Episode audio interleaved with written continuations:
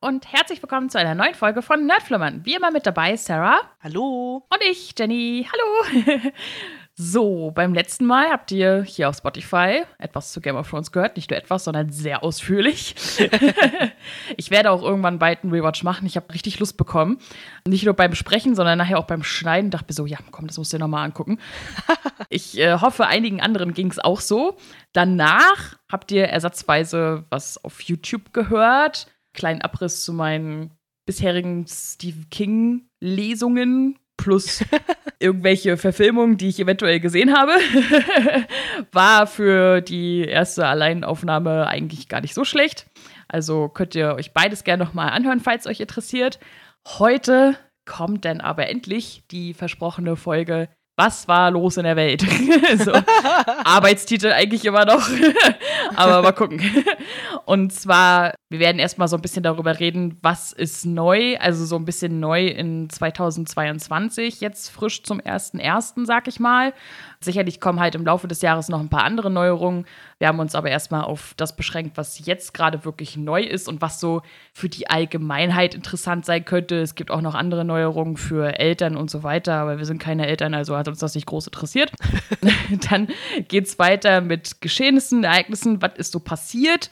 Da ist alles durcheinander. Da werdet ihr sehen, da ist für jeden was dabei, von medienwirksamen Themen bis zu das betrifft uns alle so ein bisschen privat und so weiter und so fort. Und dann noch so ein bisschen Trends im Sinne von, was hat Twitter zum Beispiel bewegt? Twitter bewegt alles, wir wissen es, aber was besonders?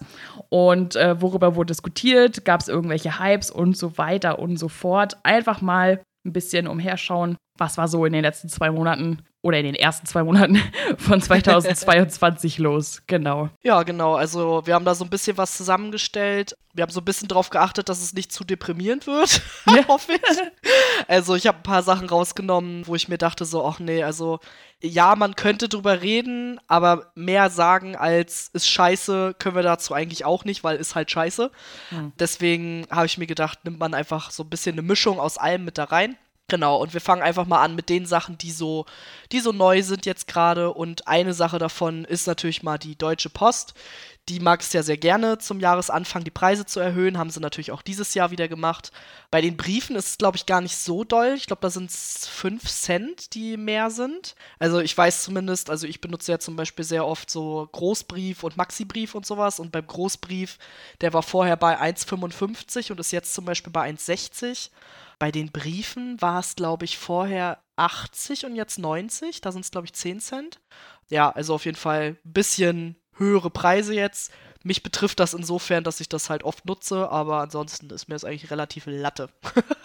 Wie sieht's bei dir aus? Ja, naja, also ich finde es halt krass, dass halt in den letzten Jahren so oft Erhöhungen kamen. Ich weiß nicht, ob es mir einfach vorher nicht so wirklich aufgefallen ist, aber ich habe das Gefühl, dass halt in letzter Zeit wirklich irgendwie jedes Jahr eine Erhöhung kommt und ich denke mir so, Leute, wa warum? Also ich meine, gerade so mit Onlinehandel und keine Ahnung was, wird ja halt auch viel mehr verschickt und so weiter. Ja, gut, viel, was halt am Post und so halt rausgeht, wird halt jetzt auch viel digital gemacht, ja, aber das kriegen sie ja halt eigentlich mit Paketpreisen äh, meiner Meinung nach halt dann wieder gut ausgeglichen.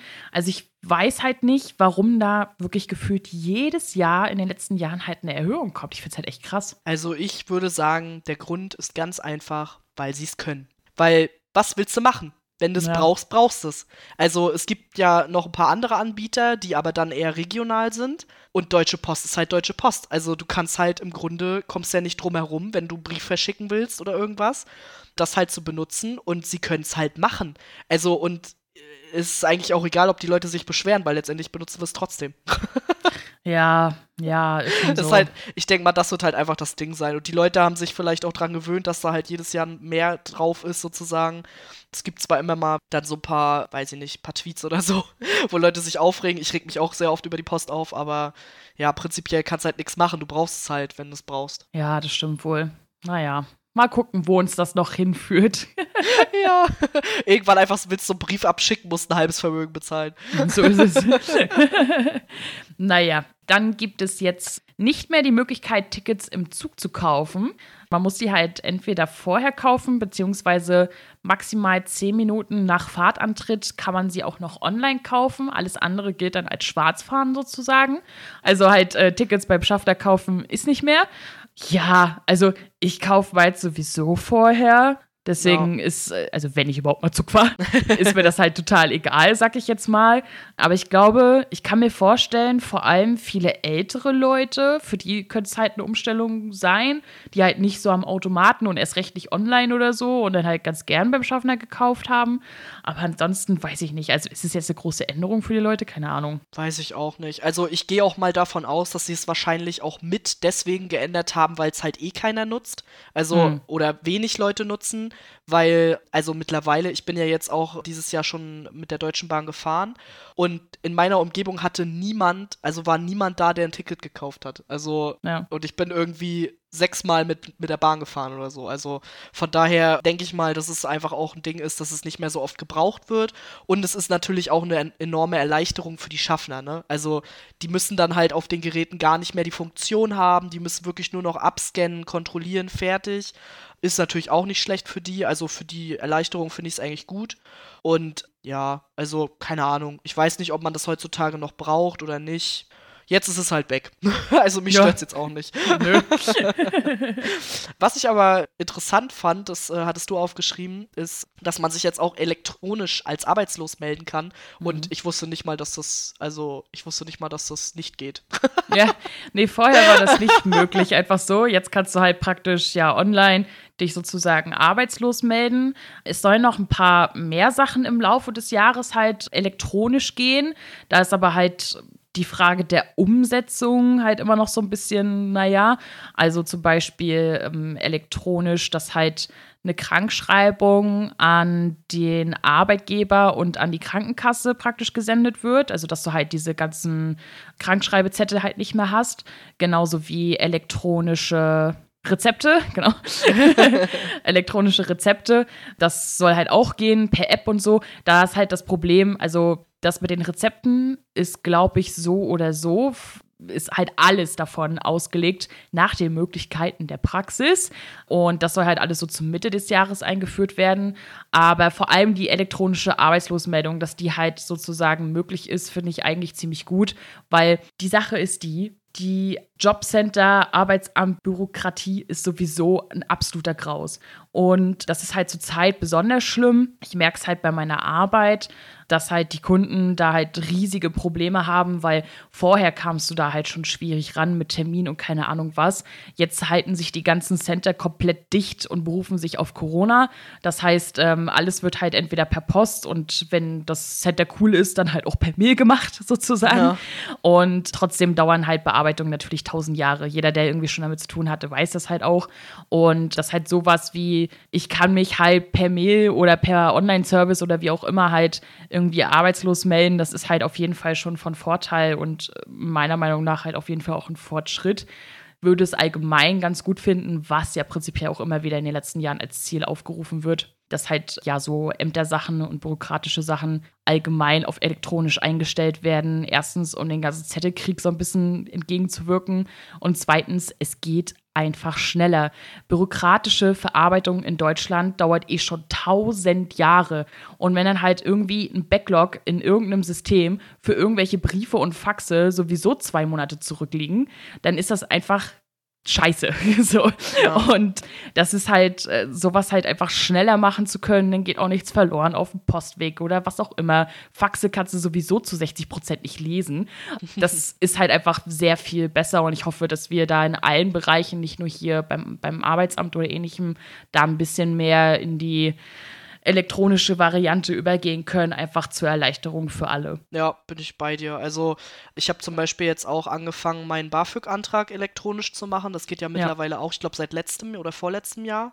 Aber es ist halt auch immer noch sehr unausgereift. Also hm. ich bin mal gespannt, wie das mit der Arbeitslosenmeldung ist, weil eigentlich sollte das ja unproblematisch sein. Also ich wüsste jetzt nicht, woran es da scheitern sollte. Beim BAföG ist ja immer das Problem, du brauchst ja 30 Unterschriften. Ja. auf jedem Zettel so ungefähr. Das ist dann natürlich immer ein bisschen doof, aber ansonsten, ja, bin ich da auf jeden Fall auch voll dafür und ich bin da auch total bei dir. Diesen ganzen Zettelkrieg, das ist ja nicht nur für die Leute scheiße, die es anmelden müssen, sondern es ist auch für die Leute scheiße, die es bearbeiten müssen. Von ja. daher wären da so Online-Dinger sowieso viel geiler. Und ja, bin mal sehr gespannt, ob sich das irgendwie auswirken wird, also ob die Leute damit klarkommen. Und ja. Ja, mal äh, abgesehen von uns Menschen gibt es jetzt auch Tiere, die ein bisschen mehr Glück haben. Und zwar ist jetzt das Töten männlicher Küken endlich mal verboten. Ja, also der Weg dahin wurde ja sowieso schon bereitet. Es haben ja sowieso schon auch viele Firmen angefangen, auf ihre Eier zu drucken, von wegen hier, wir töten keine männlichen Küken, bla bla. Also es war ja auch sehr stark in den Medien sehr lange Zeit. Hm. Von daher war das absehbar, denke ich. Und ja, also, keine Ahnung, das ist irgendwie so ein Thema, wo ich mir so denke, warum überhaupt? Also warum wurde das eigentlich gemacht? Also es ist irgendwie so, weiß ich nicht, verstehe ich irgendwie gar nicht. Ja, weil die keinen Nutzen haben oder hatten, sag ich mal, ne? Du brauchst halt nicht so viele männliche Küken. Das ist halt ja, der aber Punkt. man kann auch Hähnchen essen, oder nicht? Ja, kann man, aber die Sache ist halt die, wenn du halt züchtest, ne? Auf, auf einen Hahn hast du so mindestens fünf Hennen meistens. So, ja. ne, muss halt einen Hahn im Korb haben und der kümmert sich dann um fünf Hennen. Die legen halt alle Eier, haben wesentlich mehr Fett und so weiter und so fort. Sowieso werden halt Hähne wesentlich weniger zum Essen geschlachtet als Hühner. Und mhm. deswegen wurden halt ständig sämtliche männliche Küken halt schon von vornherein geschlachtet und ja, oder eigentlich geschreddert ja, noch viel ja. schlimmer, weil halt so, ja, nee, so viele brauchen wir davon nicht, zack, weg sozusagen. Was waren ja Millionen, aber Millionen sozusagen. Ja. Und man denkt sich so, ja, dann macht was anderes damit. Keine Ahnung. Also, ich hab's halt auch nicht verstanden. Also, ja, die Begründung erschließt sich mir, wenn ich so denken würde, sag ich mal. Ja. Aber nachvollziehen konnte ich es nicht, sagen wir es mal so. Aber ich bin ja dann auch mal, also weiß man denn, was jetzt mit denen passiert? Ich persönlich weiß es nicht, nein. Okay, ich weiß es nämlich auch nicht. Also, weil das wäre jetzt so meine zweite Frage, weil ich mir so denke, ist ja schön, dass sie es jetzt nicht mehr machen. Aber was passiert jetzt mit denen? Wenn es vorher schon ein Problem war, müssen sie dafür ja eine Lösung gefunden haben, sonst geht das ja schlecht. Ja, also das Einzige, was ich halt gelesen habe, ist, dass halt praktisch die männlichen Küken wahrscheinlich statt geschreddert jetzt zu Tierfutter verarbeitet werden. Was auch brutal ja. klingt, aber wenigstens noch eine Wiederverwertung hat. Verstehst du, was ich meine? Ja, ja, verstehe ich. Also, ja, klingt halt brutal, aber letztendlich, also ja, letztendlich werden sie ja sowieso zum Essen gezüchtet. Also, ja. oder zum e Eierlegen oder was auch immer. Ne? Richtig, ne? Also ja. von daher wird man da eh nicht drum rumkommen und dieses ganze Thema ist ja sowieso sehr schwierig. Ja, aber auf jeden Fall gut, dass es jetzt verboten ist. Also ich meine, ich glaube, da kann jetzt auch niemand irgendwie was dagegen sagen oder so. Das stimmt wohl. Was auch noch für die Allgemeinheit gar nicht schlecht ist, sag ich mal, dass der Mindestlohn am 1.1. auf 9,82 Euro gestiegen ist. Ab Juli sind es dann 10,45 und ab Oktober sollen es ja dann 12 Euro werden. Das hat halt einige Arbeitgeber auch so ein bisschen unter Druck gesetzt. Mein zum Beispiel. also ich habe halt bis jetzt 10 Euro die Stunde bekommen. Und dadurch, dass halt für Oktober 12 Euro angekündigt wurden, war es halt bei meinem Arbeitgeber so, dass sie so gedacht haben, so, äh, aber innerhalb dieser kurzen Zeit, und ja, es ist halt für ein Unternehmen relativ kurz, damit zu planen, ja. halt alle, alle Leute halt zwei Euro mehr zu bezahlen pro Stunde. Den, den Schwung kriegen wir nicht auf einmal hin, sodass es jetzt bei mir zum Beispiel so war, oder so ist, sag ich mal, dass ich jetzt ab diesem Monat 10,50 Euro kriege, ab Juli dann 11 Euro und dass die dann halt im Oktober mit den 12 halt planen können sozusagen. Grundsätzlich finde ich halt Mindestlohn sehr gut. Ist halt ab und an auch mal der Nachteil, wenn tatsächlich halt dann Leute entlassen werden müssen, weil halt die Firmen nicht jedem halt dann den Mindestlohn bezahlen können. Aber ja, das ist zwar, zwar dann schade, sag ich mal, äh, auf jeden Fall. Und es tut mir dann halt auch leid für jeden, der halt dann seinen, seinen Job verliert, weil halt die Firma halt nicht jeden mehr mit dem Geld bezahlen kann, sozusagen. Aber für die Allgemeinheit ist es trotzdem eine gute Sache, dass man halt, ja, den Mindestlohn hat. Ob er jetzt halt, also er ist sinnvoll, aber ob er sinnvoll ist im Sinne von alles andere steigt auch, so dass er halt ja. sich gar nicht so krass auswirkt, sag ich mal, plus Steuern. Ne? Also, weil ich habe jetzt mehr ausgerechnet, ich habe jetzt 50 Cent mehr die Stunde, aber ich habe halt eine beschissene Steuerklasse und unterm Strich kriege ich dann 30 Euro netto mehr im Monat raus. so, ja. Ne? ja, muss man halt schauen, individuell. Ich sag mal, gerade wenn du irgendwie verheiratet bist mit Kindern und keine Ahnung, hast du ja meistens sehr viel Glück mit Steuerklasse, da ist es dann nochmal was anderes. Aber ja, an für sich Mindestlohn gute Sache.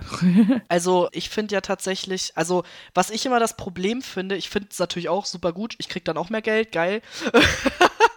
Aber was ich grundsätzlich eigentlich bescheuert finde, ist, dass der Mindestlohn halt für alles gilt und dass da kein Unterschied zwischen Netto und Brutto gemacht wird. Weil es ist halt totaler Bullshit eigentlich, dass ich als Minijobber dann 12 Euro kriege, davon nichts abgezogen wird und mein Freund oder du oder wer auch immer halt Vollzeit arbeitet, der muss das halt als Bruttolohn nehmen. Das finde ich halt, also da denke ich mir so, wow. Also ja. dafür, dass ich einen Job mache, den ich nicht gelernt habe und dann halt trotzdem 12 Euro die Stunde dafür kriege, ist natürlich schön, aber es ärgert mich, dass ihr im Grunde keine 12 Euro davon habt.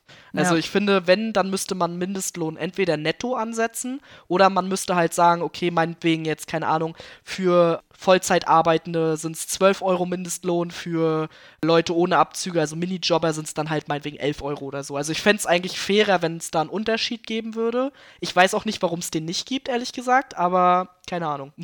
Ja, also das Gute oder mitunter eigentlich eine gute Sache im Folge des Mindestlohns ist ja, dass auch Praktikanten nach Mindestlohn jetzt seit einiger, nicht so, also seit längerer Zeit schon bezahlt werden müssen, solange es kein Pflichtpraktikum im Sinne von Schule oder Studium ist. Mhm. Nachteil daran ist, dass Firmen dann nur noch Praktikanten im Sinne von ja. Schule oder Studium haben wollen. Das ist ne? ja jetzt sogar schon so, also von Ja, daher. ja. Das ist ja auch schon seit einigen Jahren so, was ich halt ja. super schade finde, weil ja, also das verbaut halt sag ich jetzt mal, normalen Leuten so, ja. halt so ein bisschen die Chance, halt irgendwie für einige Monate halt mal irgendwo reinzugucken und dafür tatsächlich auch mal ein bisschen bezahlt zu werden, sozusagen. Ja.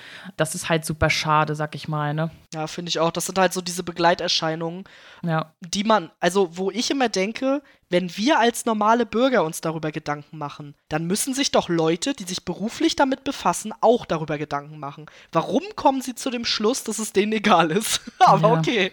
Es ist halt immer so ein bisschen das Problem irgendwie.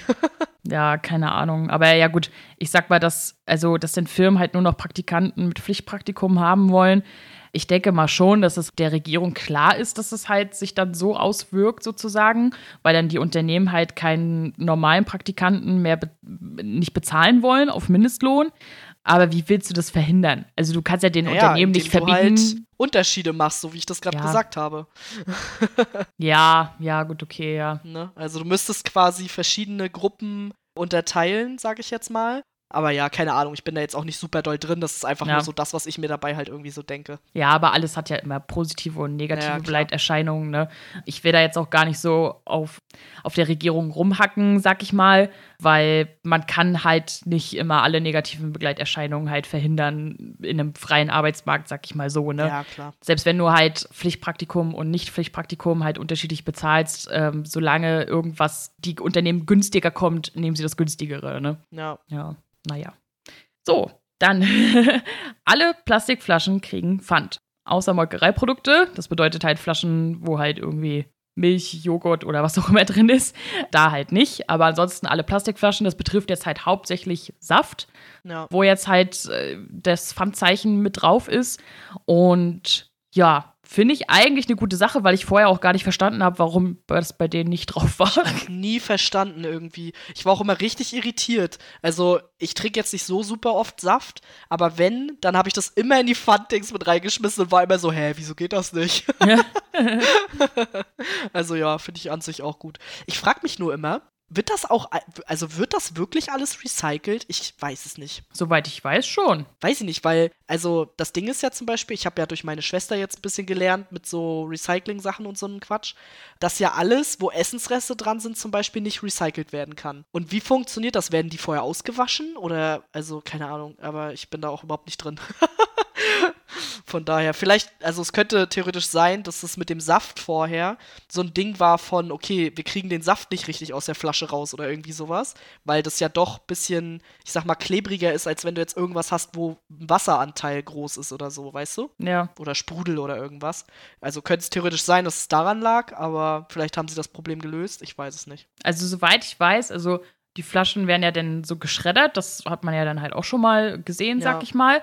Und dann werden die halt irgendwie wieder eingeschmolzen. Und dann soll halt praktisch das irgendwie wieder verwertet werden für die Herstellung neuer Flaschen. Ja, ich meine, also ist glaube ich auch wieder so ein Ding, da kann keiner was gegen sagen. Ich glaube, ja. das ist schon in Ordnung so, dass das so gemacht wird. Ja, würde ich auch sagen. Und Pfand wegbringen müssen wir eh. Ob wir da jetzt auch noch den Saft mitnehmen. ist egal. Kriegen wir auch noch hin. Wo wir jetzt gar kein Plastik mehr haben oder sehr wenig nur noch, sind Plastiktüten. Gibt es jetzt nur noch für Obst und Gemüse, obwohl ich auch da denke, warum? Also Ja. habe ich sowieso nie verstanden irgendwie. Also keine Ahnung, ich bin so ein Mensch, ich habe da gar keinen Bock drauf auf diese ganzen scheiß Tüten da immer. Ich weiß nämlich nicht, was ich damit machen soll. Also keine Ahnung, ich habe glaube ich in den über sechs Jahren, die ich alleine wohne, nicht einmal Obst und Gemüse in eine Plastiktüte reingetan beim Einkaufen. Ja, von daher Plastiktütenverbot, pff, ja, betrifft mich auch gar nicht, weil ich beim Einkaufen sowieso immer einen Beutel dabei habe. Und wenn nicht, nehme ich eine Papiertüte und das juckt mich dann auch nicht. Und ja. Ja, also wenn Papiertüten da sind, nehme ich halt auch Papiertüten. Gut, man muss jetzt auch wahrscheinlich anmerken, dass ich vielleicht ein bisschen mehr Obst und Gemüse kaufe als du. Wahrscheinlich.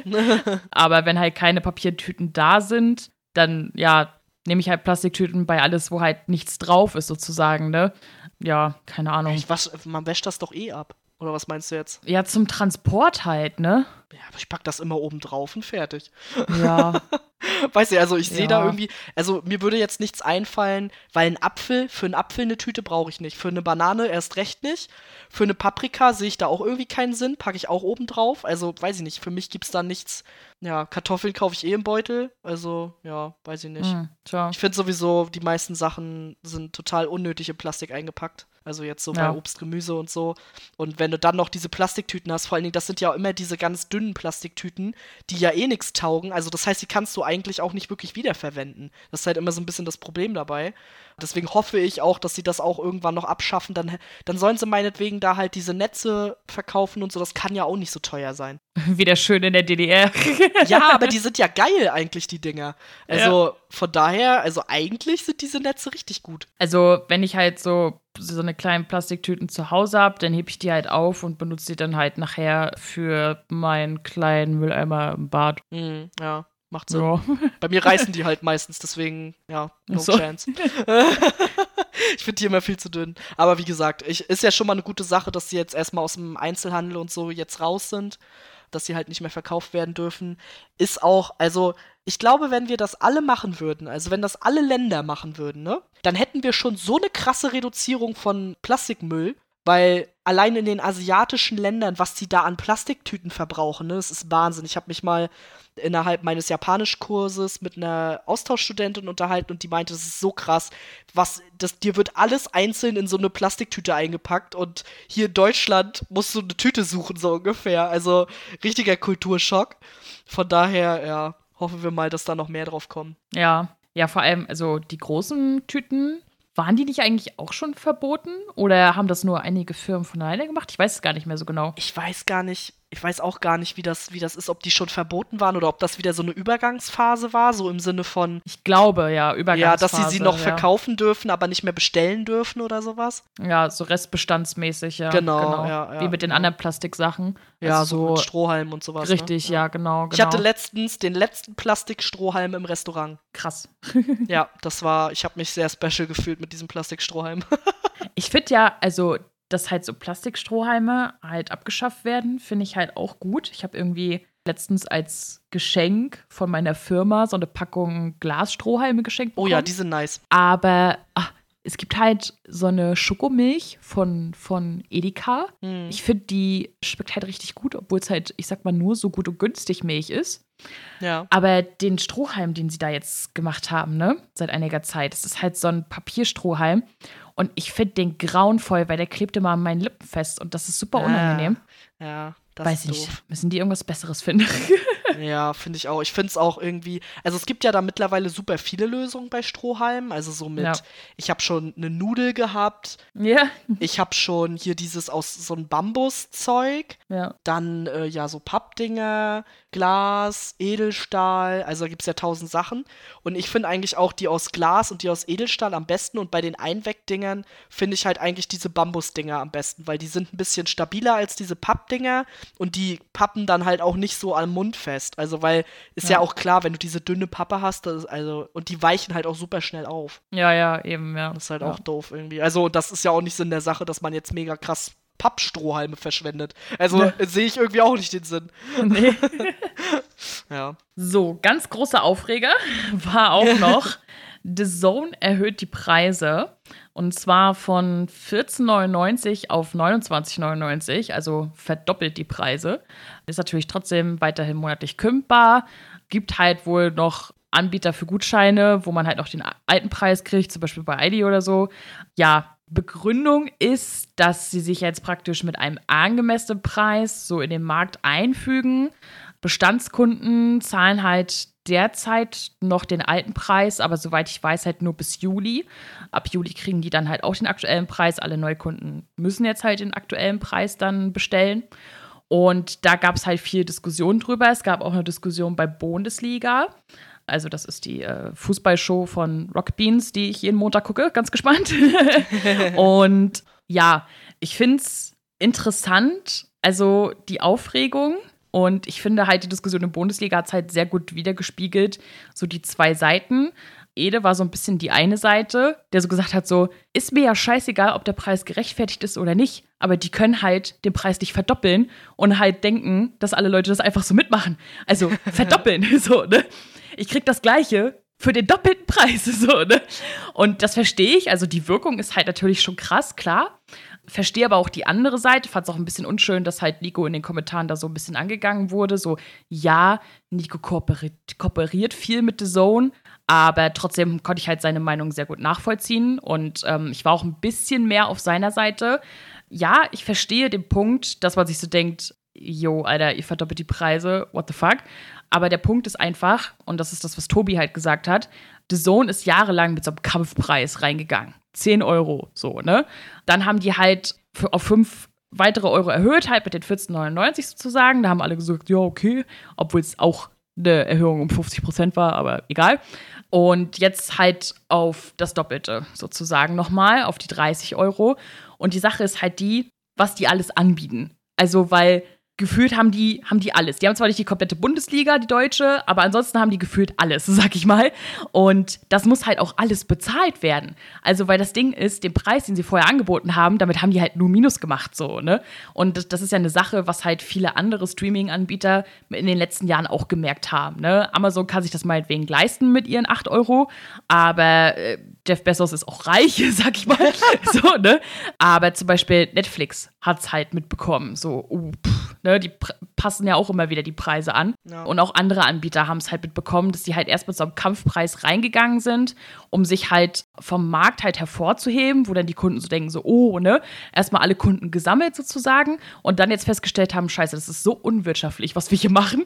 Wenn wir das halt nicht bald ein bisschen anpassen, so wie es realistisch ist und wie unsere Ausgaben sind, dann gehen wir halt komplett komplett unter. Ne? So, und das ist halt der Punkt. Und was Nico meinte ist, dass, und das sehe ich auch so, dass klar, Aufregung berechtigt und so, ne, immer noch der doppelte Preis, aber dass manche Leute ein bisschen das Gefühl für reelle Preise aus dem Blick bekommen, dadurch, dass halt alles heutzutage über Streaming möglich ist. Und das fängt halt oder das ist halt in allen Bereichen so, ne? Das fängt halt an mit, du bezahlst irgendwie, keine Ahnung, 10 Euro für Spotify und hast da Millionen, aber Millionen Musik. Überleg mal, was früher eine CD gekostet hat, sozusagen, ne? Da war ein Song drauf. So, ne? Oder halt sowas wie, halt, du hast jetzt Streamingdienste wie Netflix und Amazon, wo du halt keine Ahnung, wie viele Filme und Serien halt gucken kannst ohne Ende. Wie viel hast du früher für eine DVD bezahlt? Wie viel bezahlst du für eine Blu-ray? Wie viel hast du bezahlt, um dir was in der Videothek auszuleihen? Wie viel kostet immer noch Kino für einen Film sozusagen? Ne? Und die Produktionskosten für Filme und Serien sind nicht weniger, die sind mehr sozusagen. Und es wird einfach halt den Leuten mehr zugänglich und halt bequemer gemacht sozusagen. Und genauso wie mit Sport. Ne? Also das beste Beispiel ist halt jetzt die Bundesliga an sich ihr müsst euch vorstellen, ich mache es halt mal da als Beispiel, aber The Zone hat ja sehr viele Sportarten bei sich drunter und eigentlich betrifft es alle ungefähr gleich. Jetzt durch Corona ist es bei der Bundesliga natürlich so, dass halt den ganzen Ligen halt die Einnahmen fehlen mit Ticketverkäufen, weil halt natürlich sehr, sehr oft entweder gar keine Zuschauer erlaubt waren in den letzten zwei Jahren oder halt nur eine begrenzte Anzahl. Und da geht natürlich viel Geld verloren, was die Vereine normalerweise einnehmen. Das heißt, die müssen das halt natürlich mit den TV-Rechten irgendwie ausgleichen. So, und alle haben sich halt erstmal gefreut, so, äh, ja, mehr Geld für die Bundesliga, weil halt mehr Einnahmen durch TV-Rechte ausgehandelt wurden. Weil irgendwie müssen die ja das Geld reinkriegen. Und wenn halt keine Leute oder weniger Leute im Stadion sind, dann müssen die halt, das halt Anbieter das zeigen dürfen, halt teurer machen sozusagen, um es halt dort reinzukriegen. Und dementsprechend werden halt auch die Anbieter teurer, weil sie mehr dafür bezahlen müssen, um das zeigen zu dürfen.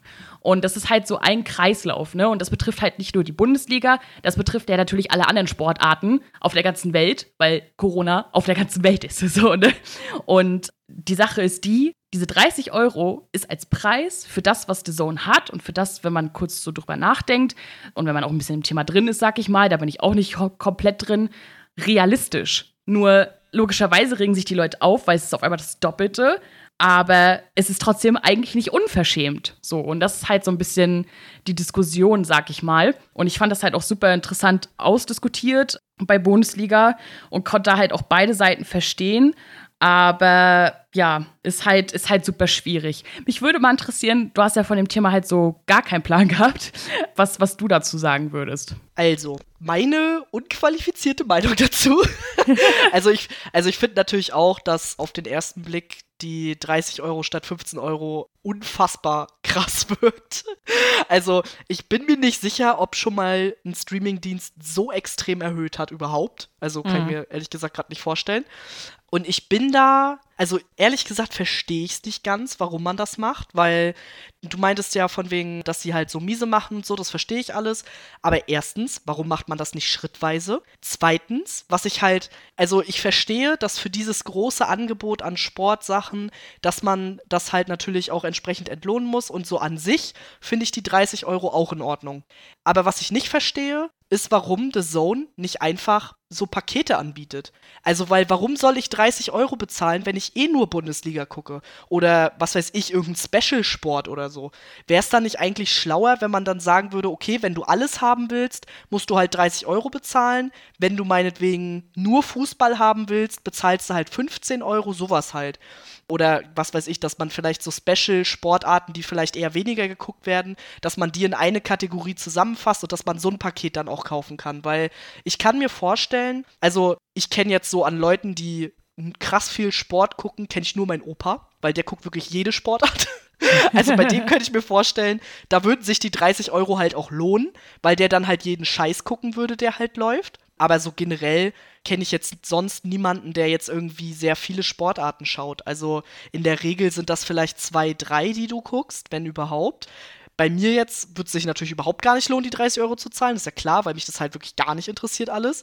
Und deswegen finde ich, man muss da ein bisschen nachdenken darüber, was irgendwie kundenfreundlich und gleichzeitig halt gut fürs Unternehmen ist. Und meine Lösung wäre halt, wie gesagt, eher gewesen, Pakete zu machen oder halt nach und nach zu erhöhen, als jetzt halt das Doppelte draus zu machen. Also, weil ganz ehrlich, ich denke, sie werden sehr viele Kunden verlieren deswegen. Mm, ja. Das ist halt so das Problem. Viele haben halt auch schon gesagt, so ja, werde ich definitiv kündigen.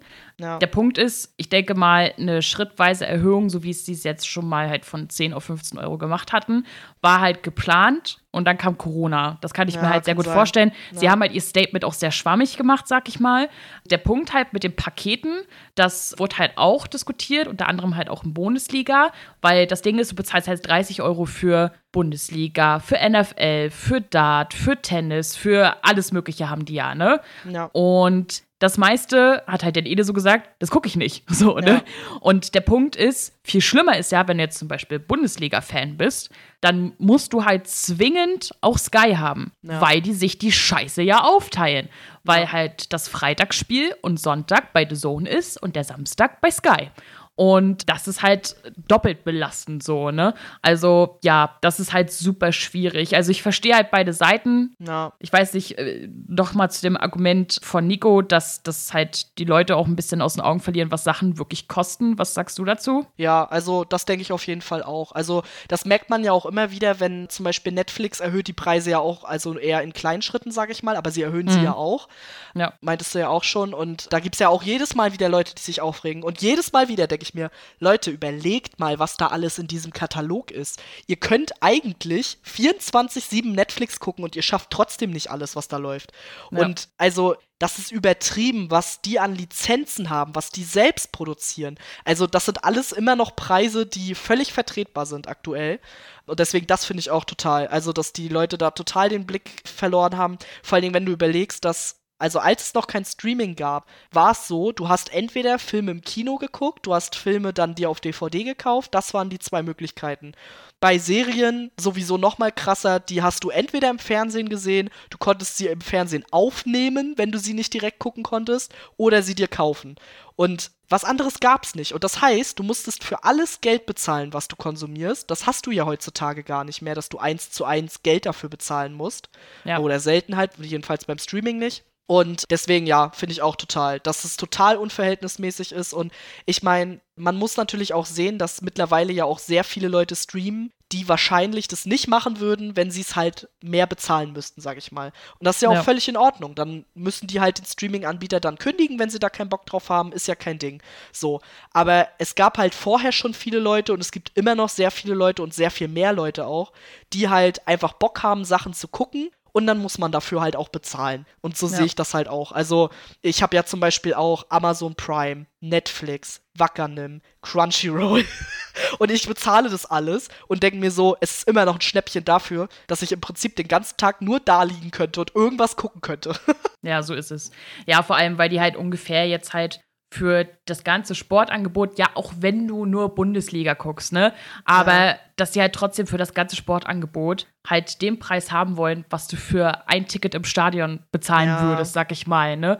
Und ja, also ich finde die Diskussion darum halt, fand ich auf jeden Fall sehr interessant, deswegen wollte ich es halt ja. halt auch reinnehmen, wollte es aber ein bisschen erklären, weil da jetzt vielleicht auch nicht jeder drin ist, sag ich mal, ne? Mhm. Und bin gespannt, wie sich das verläuft. Also entweder The Zone kackt halt jetzt komplett ab, weil die ganzen Kunden abspringen oder sie können es halt mit den Kunden, die halt noch bleiben, halt halten und können halt sich jetzt finanziell ein bisschen ausgleichen, sozusagen. Ja, und ich meine, also es ist natürlich auch immer noch eine Frage, wir wissen natürlich auch nicht, was bei denen in den Geschäftsplänen passiert, sag ich mal.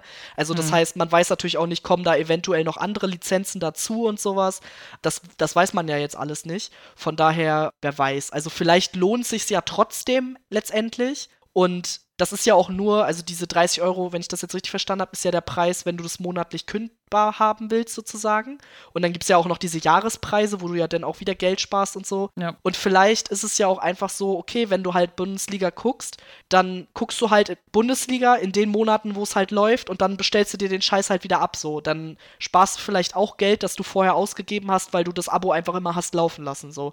Also von ja. daher, ja, keine Ahnung. Also letztendlich ist es ja sowieso wie mit allem, was Geld kostet. Entweder du hast Bock, das zu bezahlen, oder du lässt es halt einfach. so ist es. Ja, so ist es. ja und ich glaube, das ist ein ganz gutes Schlusswort. War auf jeden Fall sehr interessant. Jetzt kommen wir einmal zu so Geschehnissen oder Ereignissen, die halt so in letzter Zeit waren und im Zuge dessen habe ich heute nochmal die Twitter-Trends mir angeschaut. Also heute haben wir den 18.02. und bin komplett überrollt worden einfach. Also ich habe damit ehrlich gesagt nicht gerechnet. Ich wollte eigentlich nur mal so gucken, ob wir irgendwas vergessen haben. Keine Ahnung, oder ob tagesaktuell halt irgendwas los ist. Und ich konnte nicht ahnen, dass ich halt mit dem Hashtag Solidarität mit Tessa auf so eine Scheißdiskussion stoße. Also heute war halt das Ding, ich glaube, dieses, diese Bundestag-Dings war gestern, glaube ich, wenn ich es richtig gelesen habe. Und ja, bei dieser Bundestagssitzung hat sich halt äh, Beatrix von Storch von der AfD vorne hingestellt und hat einen Vortrag darüber gehalten, dass in ihren Augen Tessa Ganserer, ich, oh Gott, ich habe jetzt vergessen, aus welcher Partei ist sie auch bei den Grünen? Weiß ich nicht. Weiß ich jetzt nicht. Auf jeden Fall, ähm, wir haben ja zwei Transmenschen bei uns im Bundestag aktuell und Tessa Ganserer ist eine davon. Und äh, Beatrix von Storch hat sich auf jeden Fall da vorne hingestellt und hat sie mit ihrem abgelegten männlichen Vornamen angesprochen, meinte, es sei Privatsache, wenn in Anführungszeichen er in Hackenschuhen und Lippenstift rumläuft, aber das soll man ja bitte nicht in der Öffentlichkeit und schon gar nicht im Bundestag. Und also wirklich das Widerlichste vom Widerlichen da gelabert und von wegen die meisten im Bundestag und ja auch sonst die meisten unterliegen ja einer Gender-Ideologie und nur sie erkennen das ja von der AfD so ungefähr. Und oh mein Gott, also das war ja schon widerlich. Diese ganzen Aussagen und dieses ganze, also das kann man sich eigentlich schon gar nicht geben. Und wenn du dann aber noch in diesen Hashtag reinguckst und dir denkst, okay, Solidarität mit Tessa, das haben jetzt wieder Leute halt gegründet, die das natürlich scheiße fanden, weil es halt auch scheiße ist. und die dann ihr quasi gut zusprechen und sagen, nein, das sehen nicht alle so und wir stehen dir bei sozusagen. Ja, und dann hast du aber natürlich Twitter getreu in den Top Tweets dazu sind natürlich nicht die Leute, die sagen, Tessa, wir glauben an dich und zieh dein Ding durch und wir Frauen halten zusammen, sondern die Leute, die sagen andere Dinge. Ich will es eigentlich gar nicht wiederholen. Es ist eigentlich so, es ist wirklich so furchtbar, was die Leute da schreiben, weil ich mir so denke, wieso interessiert euch das so sehr? Wieso ist es für euch so wichtig, ob jemand Frau, Mann, äh, nicht binär, keine Ahnung, Strohballen ist? Warum ist euch das wichtig? Warum ist es für euch so Warum tangiert euch das in eurem Leben so sehr, dass ihr gegen jemanden wettern müsst, der offensichtlich und auch öffentlich seinen alten Namen abgelegt hat und ein neues Leben begonnen hat, mit dem die Person jetzt glücklicher ist und halt ihre Identität jetzt auch nach außen tragen kann, wie, ich verstehe das nicht. Also ich, äh, ich kann da wirklich gar kein Verständnis für aufbringen und ich war halt richtig, ich habe mir das durchgelesen und ich war richtig aufgebracht darüber. Ich kenne halt auch selber Transmenschen, die ganz, also es sind wundervolle Menschen, die ich da kenne und ich kann halt wirklich nicht verstehen, wieso es so wichtig für andere Leute ist, denen irgendwas abzusprechen, was sie gar nicht betrifft. Also, tut mir leid für den Rant, aber das war heute so mein Nachmittag auf Twitter. ja. Was ich da unter anderem, also du siehst halt das übliche sowieso schon homophobe rechte Klientel, sag ich mal, ne? Aber was ja auch ein massives Problem ist, sind ja in Anführungszeichen Feministinnen. Mm, ja. Und zwar so radikale Feministinnen, die halt sowas von scheiße transfeindlich sind und halt dann Argumente benutzen, dass halt, ja, ich sag mal, vor allem wenn Männer sich als Transfrau outen, sag ich mal, dass dann halt so unfassbar kritisiert wird und es ist ja kein Safe Space mehr für Frauen und keine Ahnung was, ne? Also, dass sie halt praktisch ihren Feminismus benutzen, um gegen Transmenschen zu hetzen. Und das ist ein Riesenproblem. Also, das finde ich, ich, nee, ich will nicht sagen, ich finde es schlimmer als die andere Gruppe, aber Hui, also. Naja, voll die, die überschneiden sich ja sowieso. ja, richtig. Also, weil der Punkt ist halt einfach, von offensichtlich homophoben rechten Menschen erwartest du's. Ja. Und von Menschen, die sich als Feministinnen schimpfen, denkst du dir so, really? Also, wirklich? ich meine, solltet ihr es nicht irgendwie besser machen? Also, keine ja, Ahnung. Vor allem, also es ist halt wirklich, also es ist halt wirklich unglaublich, so aus unserer Perspektive, glaube ich, wir sind, denke ich, beide sehr tolerante Menschen. Und es ist, glaube ich, aus unserer Perspektive einfach wirklich gar nicht nachvollziehbar, wie man so denken kann. Weil, also ich habe da Sachen gelesen, ich weiß, die eine äh, AfD-Politikerin, ich habe leider ihren, also leider in Anführungszeichen ihren Namen vergessen, hat dann irgendwie getwittert von wegen, ja, es gehört ja schon mehr für einen Mann dazu, als eine Perücke und Perms aufzuziehen, äh, um eine Frau zu sein. Und ich dachte mir so, Alter, komplett den Point gemisst einfach. Ja. Also, weil, nee, kannst du halt wirklich nichts zu sagen. Oder, also ich glaube, der Tweet, wo ich aufgehört habe, das zu lesen, wo ich halt für mich selber gesagt habe, so, nein, du kannst dir das nicht mehr durchlesen, weil das halt wirklich ein Thema ist, wo du dir wirklich denkst, wer hat diesen Leuten ins Hirn geschissen? Ja. War dass eine Frau geschrieben hat, was würdet ihr denn sagen, wenn ein Trans Ne, nee, ich weiß nicht mehr, wie es ausgedrückt wurde, aber wenn, wenn ein Transmensch mit eurer 14-jährigen Tochter duschen gehen würde, aber mit einem Penis so ungefähr, ne? Und ich saß hier wirklich so da. Das, also, das hat sie jetzt nicht geschrieben, oder? Also, wie kann man denn so denken? Ich, es geht halt wirklich. Ich würde es gerne verstehen im Sinne von, ich würde gerne verstehen, wie dieser Gedankengang zustande kommt, aber ich kann es nicht. Ich kann es wirklich nicht. Ja, ich kann es auch nicht nachvollziehen. Also, weiß ich nicht. Vor allem, ich finde halt einfach dieses öffentliche, also letztendlich, man kann den Menschen ihre, ihr Gedankengut nicht verbieten. Ich will es nicht mal Meinung nennen, ne? Ja, so, ne? Ja. Aber der Punkt ist, diese öffentliche Beleidigung, Diskreditierung, Diskriminierung und halt wirklich öffentlich sich hinzustellen und halt er und den alten Namen und keine. Ahnung was zu benutzen, das ist sowas von ekelhaft und dass dieser Mensch immer noch in diesem verfickten Bundestag drin sitzt, ne? Weil das ist ja nicht ja. das erste Ding, was die Alte gerissen hat. Ja. Das geht in meinen Kopf nicht rein, ne? Also, ich meine, die Partei ist allgemein komplett brauchen wir nicht drüber reden. Aber vor allem die Storchalte, ne? Also ich kann es nicht nachvollziehen. Vor allem, was die ja auch schreibt in der Öffentlichkeit. Und ja, das ist so, wirklich, das ist also fuck? wirklich. Echt weggesperrt und verklagt ohne Ende, was, was die halt abzieht, ne? Und ich kann es nicht nachvollziehen. Ich bin so froh, dass wir halt mit Tessa Ganserer und jetzt auch, ich spreche mal den Namen falsch aus. Wir haben noch eine zweite Transperson im Bundestag, aber da, da, will ich halt jetzt den Namen nicht falsch aussprechen. Bin ich halt so froh, dass halt mehr Diversität da ist, sozusagen. Ja, ne? auf jeden Fall. Und ach nee, ich, nee, ich kann es auch gar nicht. Also, ich will mich halt auch nicht zu sehr drüber aufregen. Jedenfalls nicht, dass ich mich irgendwie da reinrede, sag ich mal. Weil es halt einfach, es ist einfach für uns beide nicht nachvollziehbar und wir sind auf jeden Fall pro Solidarität mit Tessa. Transfrauen sind Frauen. Alle möchte gern Feministinnen sollen ihre Fresse halten und sich einfach nur mit sich beschäftigen und nicht auf ja, marginalisierte Gruppen eintreten. Und alle Homophoben und Rechten sollen sowieso das Maul halten und dann sind wir alle wesentlich glücklicher. Ja, sehe ich genauso. Auf jeden Fall ist, glaube ich, ein ganz guter Abschluss für dieses aufgeladene Thema. ja. Uiuiui. Dann kommen wir zum nächsten aufgeladenen Thema. Und zwar, weil ich auch jobmäßig damit zu tun habe, weil es halt wirklich gerade alle betrifft, wollte ich halt einmal ganz kurz ein Tönchen zur aktuellen Strom- und Gaskrise sagen. Wie wahrscheinlich sehr, sehr viele schon mitbekommen haben, Strom und Gas ist in die Höhe geballert ohne Ende. Und zwar nicht erst zum Jahreswechsel, sondern eigentlich schon ab Oktober letzten Jahres. Und ja, die typischen Argumente, die ich halt höre oder lese, auch auf Social Media, ist halt so, von irgendwelchen rechten Leuten, äh, bestimmt die Grünen und ist bestimmt hier wegen den scheiß erneuerbaren Energien, bla bla bla. Und ich denke mir so, nein, ist es nicht. so, ne? Aber das ist Hauptargument. Und das ist aber halt tatsächlich nicht der Fall. Also der Fall ist, es hat relativ viel mit Corona unter anderem zu tun.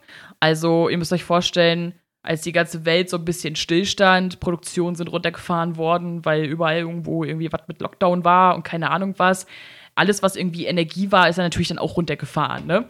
Und spätestens letztes Jahr im Oktober ist halt praktisch die weltweite Wirtschaft hat sich so erholt und auf einmal ist halt der ganze Verbrauch von den ganzen Sachen unfassbar krass angestiegen. Und alle Großhändler, die halt Öl, Gas, Kohle und Strom verkaufen, dachten sich so, hm, geil ihr braucht das jetzt auf einmal wieder ganz viel, na dann ziehen wir doch die Preise an.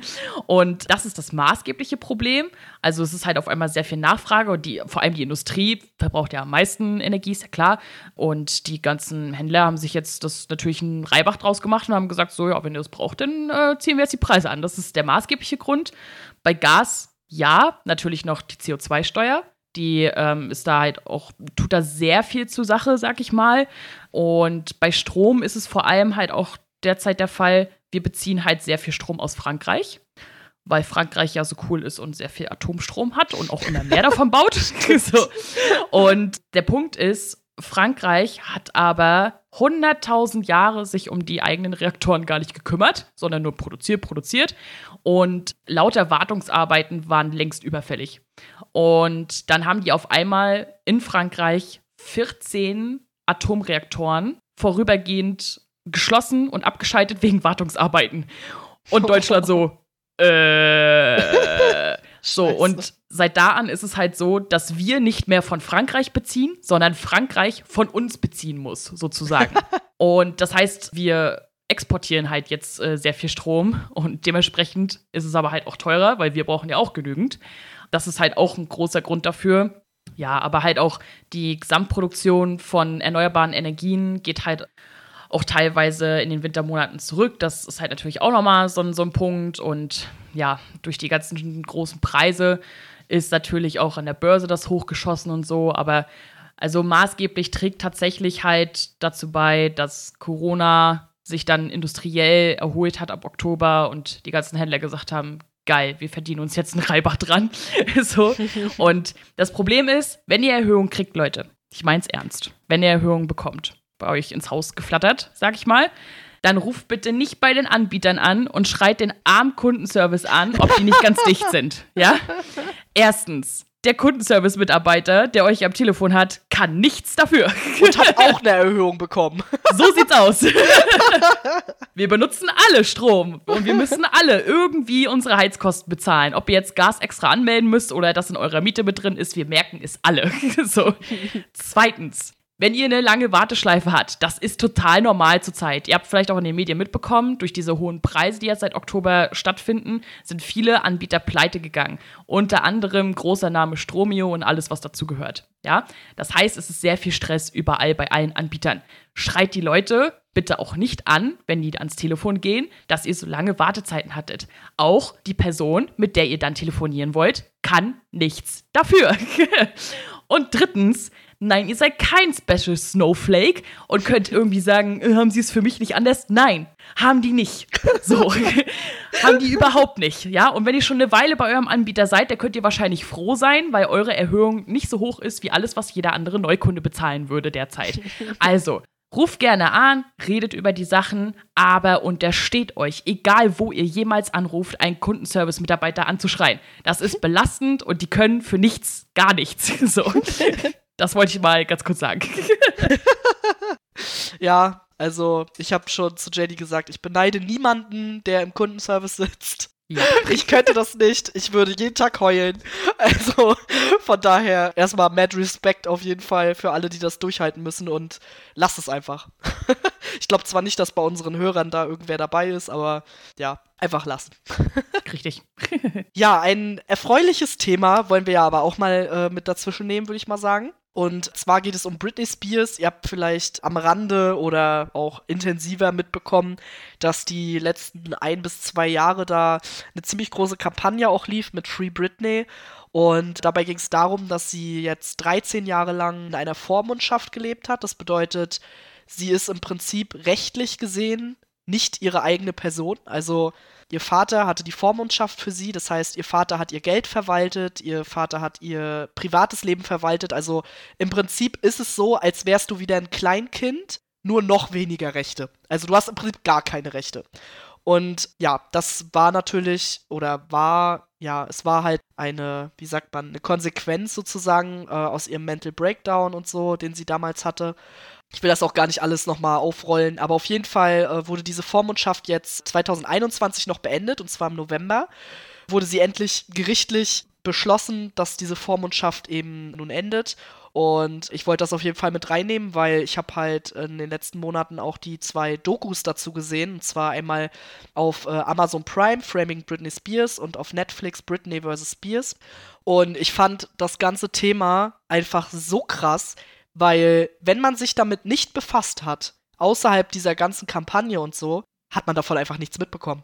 Also, oder ich habe da auch ganz lange nichts von mitbekommen. Ich hatte dann irgendwann mal, ich glaube, über Twitter das erste Mal von Free Britney gehört und später dann auf Instagram bin ich jemandem gefolgt, der halt auch krasser Britney Spears-Fan ist und der da auch ganz viel zu geschrieben hat. Und dadurch bin ich überhaupt auf dieses ganze Thema gekommen und habe mir dann die Dokus angeguckt.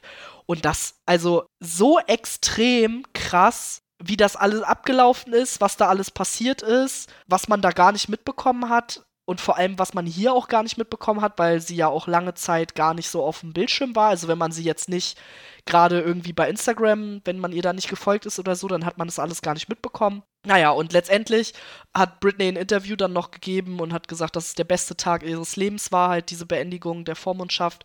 Und ich kann euch wirklich nur empfehlen, wenn ihr da gar nicht drin steckt und wenn ihr euch dafür interessiert, euch die Dokus mal anzugucken. Die sind beide für sich genommen mittelmäßig, aber zusammen erfährt man halt sehr viel und denkt sich auch so, what the fuck? also, was da alles abgelaufen ist in der Familie und auch, also, Britney tut mir ultimativ leid und ich hoffe, dass sie jetzt das Leben leben kann, was sie leben möchte, dass sie weiß ich nicht, dass sie jetzt alles das machen kann, was sie die letzten 30, 13 Jahre nicht machen konnte. Ich finde es halt auch, also ich habe davon auch nur wenig mitbekommen. Also halt die ganze Free Britney-Initiative, sag ich jetzt mal, das habe ich schon mitbekommen.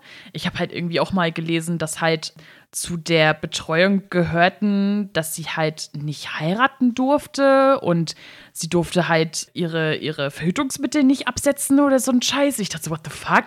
Aber was ich halt so krass finde, also 13 Jahre also das ist halt so ein krass langer Zeitraum und ich denke mir halt so, kam nicht mal irgendwer vorher auf die Idee, das mal zu überdenken oder so? Also, ich bin auf jeden Fall auf diese beiden Dokus gespannt. Ich werde mir die auch auf jeden Fall anschauen. Aber also prinzipiell denke ich mir so 13 Jahre ist halt extrem lang. Also ja, keine ja, Ahnung. Ja, also das wird halt in den Dokus auch sehr gut dargestellt, warum das überhaupt ja. alles so ablaufen konnte, wie es abläuft. Also es ist auch eine super komplizierte Sache mit dieser Vormundschaft, weil halt so an sich eine Vormundschaft auch nur extrem selten überhaupt rechtlich ausgesprochen wird, weil dir ja, ja, wie gesagt, halt alle Rechte abgesprochen werden im Grunde. Und das passiert nur extrem selten. Und ich weiß, in dieser Netflix-Doku, glaube ich, war das, da haben sie auch mit einem Psychologen, glaube ich, oder irgendwie jemanden aus so einer Einrichtung gesprochen, der halt auch so meinte, das ist eigentlich gedacht halt so für Menschen, die nicht mehr selber sprechen können oder die extrem dement sind oder sowas ja, ja. halt, ne? Genau, das mhm. kennt man ja hier in Deutschland auch. Und in Amerika ist das genauso kompliziert. Also von daher, das ist auch, ja, also ist alles super strange, dieses ganze Thema. Und ja, also bei der ersten Doku war es noch war sie noch in der Vormundschaft und bei der zweiten Doku wusste man dann schon, dass es äh, halt dann beendet ist. Und ja, also es ist wirklich extrem spannend anzusehen. Es ist vor allem auch bezeichnend, dass niemand aus der Familie sich zu Wort meldet. Also niemand spricht in diesen Dokus, der mit Britney verwandt ist. Ja, ja also es ist wirklich ein extrem krasses Thema, finde ich, wo ich jetzt so in den letzten Monaten mich auch so ein bisschen reinge reingedingst habe und mir so dachte so, wow, also was die Frau ertragen musste, weiß ich nicht, ob ich das so ertragen hätte. Und ich möchte, also für mich hat sich's angehört, als wenn das wie ein Leben im Prinzip im Gefängnis war. Also dass du halt, ja, du wirst so krass eingeschränkt in deinem Leben, dass du im Prinzip nur noch so leben kannst, wie jemand anders dir es halt vorschreibt. Und das finde ich schon, puh, auf jeden Fall. Also herzlichen Glückwunsch, dass das jetzt zu Ende ist und hoffen wir mal, dass das auch ein Präzedenzfall dafür wird, dass man das nicht mehr so schnell macht, sowas. Ja. Naja, naja. Also bin ich mal gespannt, wie das alles so dargestellt wird, sag ich mal. Ja. Aber ich bin auf jeden Fall auch froh, auch wenn ich im Thema nicht so drin bin, dass das jetzt endlich vorbei ist für sie. Womit es auch vorbei war, war das erste Album von Eskimo Callboy, denn äh, die haben ihr erstes Album vom Markt genommen und überlegen auch, ihren Namen zu ändern. Als erstes erstmal, das erste Album, ja, also ich sag mal so, ich bin ja nicht zimperlich, ne? Aber das ist schon teilweise grenzwertig gewesen. Also ich habe keine Ahnung, wer Sushi damals ins Gehirn geschissen hat. beziehungsweise welche Frau oder welches Mädchen, wie auch immer, ihm halt damals so krass das Herz gebrochen hat, dass er halt von, keine Ahnung, zwölf Liedern auf dem Album zehn halt absolut frauenfeindlich und sexistisch und scheiße sind. so. Also es gibt halt zwei normale Heartbreak-Songs, sag ich mal. Und die anderen zehn sind irgendwie so Frauen sind alles Huren und keine Ahnung und oh weiß ich oh nicht, ne? So mehr oder weniger, sag ich jetzt mal kurz heruntergebrochen sozusagen. Und ich finde es auf jeden Fall, also klar, es gehört zur Geschichte, aber ich finde es auf jeden Fall gut, dass sie halt, Bury Me in Vegas heißt das Album übrigens, dass sie es halt runtergenommen haben, dass sie gesagt haben, so, mh, hm, wir können uns damit nicht mehr so wirklich identifizieren und wollen nur halt, halt davon so ein bisschen, ja, distanzieren sozusagen, weil finde ich super, wenn man halt auch dazu steht, sag ich mal, und sagt so, das war irgendwie Heute denke ich mir so, nee. so, ne? Also finde ich auf jeden Fall eine gute Sache. Genauso wie mit dem Namen. Der Name ist ja ursprünglich entstanden, weil, glaube ich, Lanese früher Eskimo hieß. Okay. Und daher kam der Name eigentlich, nicht weil sie wirklich halt den, sag ich mal, rassistischen Namen für Inuit. Urvölker, Inuit, genau, meinten sozusagen. Und da mit mehr Aufmerksamkeit seit Hyper Hyper und so weiter in der ganzen Welt wurden sie halt auch immer mehr darauf angesprochen. Und jetzt ist es halt gerade so, dass sie sich halt, ja, auch informieren und so weiter und so fort und überlegen, halt den Namen zu ändern. Da gab es jetzt auch schon viel Diskussion drüber. Ich sag mal ganz kurz meine Meinung dazu. Also, der Punkt ist, soweit ich weiß, von Inuit abstammende Menschen oder selber noch Inuit, jetzt so in Europa, die, äh, vor allem in Dänemark ja, die sehen das wohl nicht so eng, aber in Kanada ist es halt wohl ein Riesending. Okay. Und die hatten halt auch erzählt, in Europa haben die noch nie irgendwie ein Problem damit gehabt, alles, alles okay so, ne, das macht es nicht, das heißt nicht, dass die Bezeichnung gut ist, aber, ne, aber in Kanada war es halt zum Beispiel so, die hatten eine Firma angefragt, um dort halt, ja, Eskimo Cowboy zu vermarkten sozusagen, Werbung zu machen und erst hatten die gar nicht geantwortet, dann hat das Label halt äh, nochmal angefragt und dann hat die Firma geschrieben, wenn die noch einmal mit Eskimo Callboy anfangen, wird das ganze Label geblacklistet bei denen. Oh Gott. Wegen dem Namen sozusagen. Ach du Scheiße. Und ja, jetzt überlegen die halt die Namensänderung. Ich kann die Namensänderung, wenn sie es machen, verstehen. Meiner Meinung nach hätten sie es aber machen müssen, als der Leadsänger-Austausch war. Weil der Punkt ist, sie haben sich jetzt halt in der Welt, sag ich mal, seit Nico da ist, halt sehr stark mit ihrem Namen natürlich einen Namen gemacht, haha, äh, und etabliert sozusagen. Und es wäre schlauer gewesen, einen Namenswechsel durchzuführen, also als Nico zur Band dazu gekommen ist, sozusagen. Jetzt kann sie es natürlich auch noch machen, klar, aber es wäre zu dem Zeitpunkt meiner Meinung nach einfacher gewesen. Ja, das auf jeden Fall. Also, ich glaube, was man aber auch noch ganz klar mit dazu sagen muss, was ich also auch so ein bisschen da in dieses ganze Thema mit reinsehe, ist halt, dass diese ganzen Entscheidungen, die basieren ja nicht darauf, dass sie jetzt plötzlich einen Geistesblitz hatten, sondern nein, eigentlich nein, haben die ja damit zu tun, dass sie sich für den ESC beworben haben. Und äh, dass das natürlich ein Problem darstellt. Also, wenn du bei einem, wie sagt man, so einem Friedens, wir sind alle eine große Familie Musikevent mitmachen willst, kannst du natürlich keinen rassistischen Namen haben und du kannst auch kein Album veröffentlicht haben, das mega frauenfeindlich ist. Und ich finde, das muss man schon mit einbeziehen. Also, die haben ja jetzt nicht plötzlich einen Sinneswandel gehabt oder sowas. Deswegen, ja, ich finde es gut, dass sie es machen und so, aber es ist jetzt nicht so, dass ich sage, wow, die hatten einen Geistesblitz. Ja, gut, aber das ist halt das, was die Leute denen halt unterstellen. Ne? Das haben sie aber nie offiziell so gesagt. Was jetzt? Dass halt die Sachen durch die ASC-Bewerbung ausgelöst wurden. Naja, aber es ist ja zeitlich naheliegend. Ja, aber also, ob es jetzt halt nur an dem ESC liegt, kann ich mir halt nicht vorstellen. Ich, nee, ich, also nur daran denke ich jetzt auch nicht. Ich bin der Meinung, es liegt halt einfach daran, dass halt in den letzten zwei Jahren so viel mehr Aufmerksamkeit auf die Band raufgegangen ist, weil sie halt seit Hyper Hyper so unfassbar krass viral gegangen sind dass halt immer mehr Leute halt auch Aufmerksamkeit auf die Sachen gebracht haben, ne? Weil ich sag mal, die Metalcore-Szene dachte sich so, ja, so, ne? Interessiert uns nicht. So, ne, zu 98 Prozent oder so. Und deswegen, ich glaube, das trägt halt nochmal natürlich dazu bei. Apropos ESC natürlich, die haben es nicht zum Vorentscheid geschafft, haben dazu auch ein lustiges Video gemacht, wie ich finde, wo sie das halt verkündet haben, dass sie es halt nicht zum Vorentscheid geschafft haben.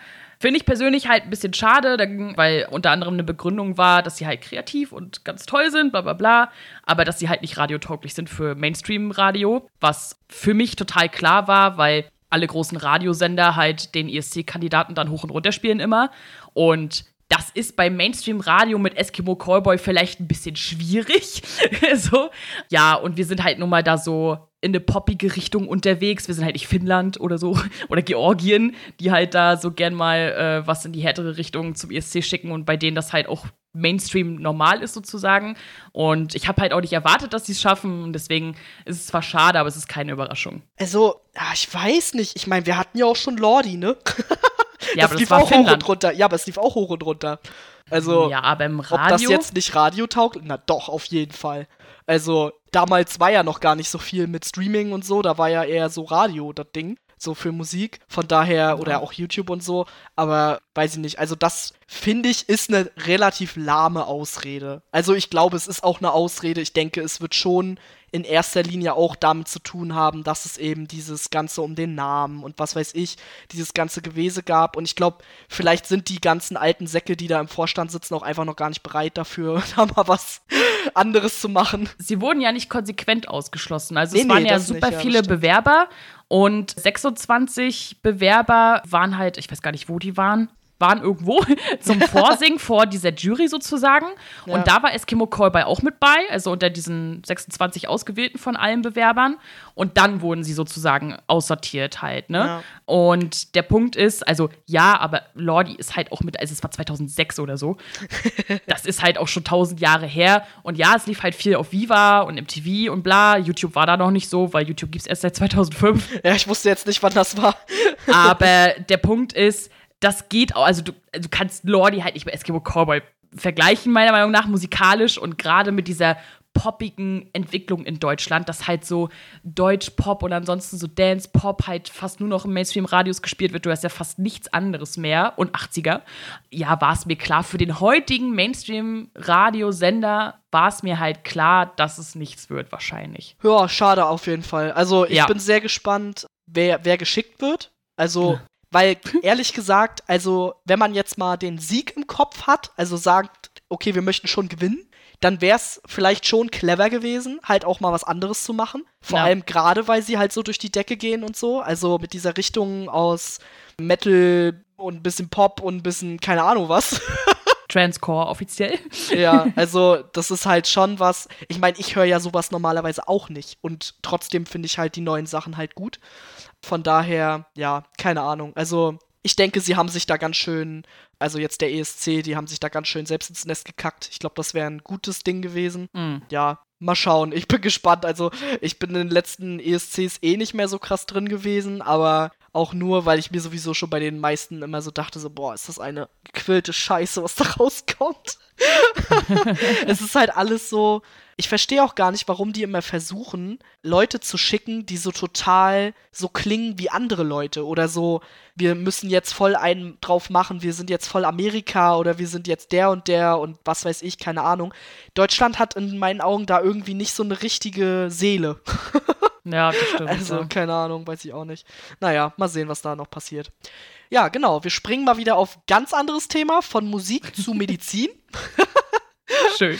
Und zwar hat ja, ja vor kurzem gerade erst ein Mann das erste modifizierte Schweineherz implantiert bekommen. Das Ganze waren, also es war ein 57-jähriger Mann, so rum, der keine Chance auf ein Spenderherz hatte und deswegen auf den Vorschlag der Unimedizin Maryland eingegangen ist, ein Schweineherz implantiert zu bekommen, das vorher genetisch verändert wurde. Und das war jetzt die erste Herztransplantation Transplantation eines Schweineherzens in einen Menschen, die halt erfolgreich war. Also bisher habe ich auch noch nichts Gegenteiliges gelesen.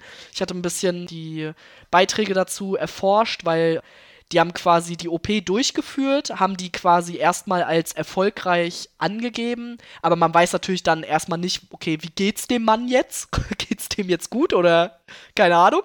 Ja. Dazu konnte ich aber leider auch nichts finden, aber ich gehe mal davon aus, dass es geklappt hat jetzt. Ja, ist natürlich eine mega krasse Entwicklung irgendwie, ne? Also ich finde, ich beschäftige mich jetzt nicht so krass mit so einem Themen, aber ich denke mir so, what the fuck, wo sind wir jetzt hier gelandet? Jetzt haben wir schon Schweineherzen? wir sind wirklich bald Cyborgs.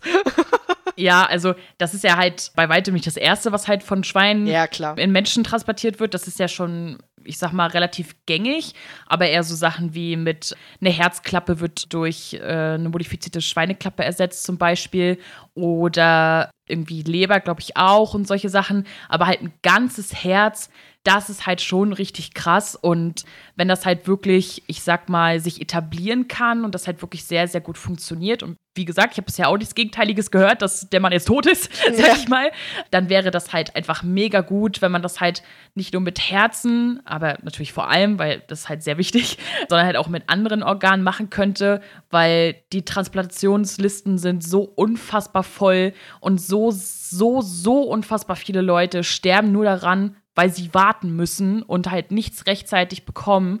Und es gibt halt ja auch nicht sehr viele Organspender im Gegensatz zu wie viel gebraucht wird. Und das würde halt so vieles erleichtern auf jeden Fall.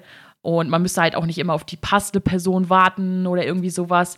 Und ich wäre halt sehr, sehr glücklich darüber, wenn, ja, wenn das halt gängig werden könnte und das wirklich gut funktioniert mit allen möglichen Organen, sag ich mal. Ja, ist halt echt so. Also ist schon krass, was da medizinisch mittlerweile möglich ist. Und vor allem, gerade wenn man halt auch nicht so drin ist in dem Thema, wo da auch in welche Richtung da alles geforscht wird, ist halt auch mega krass.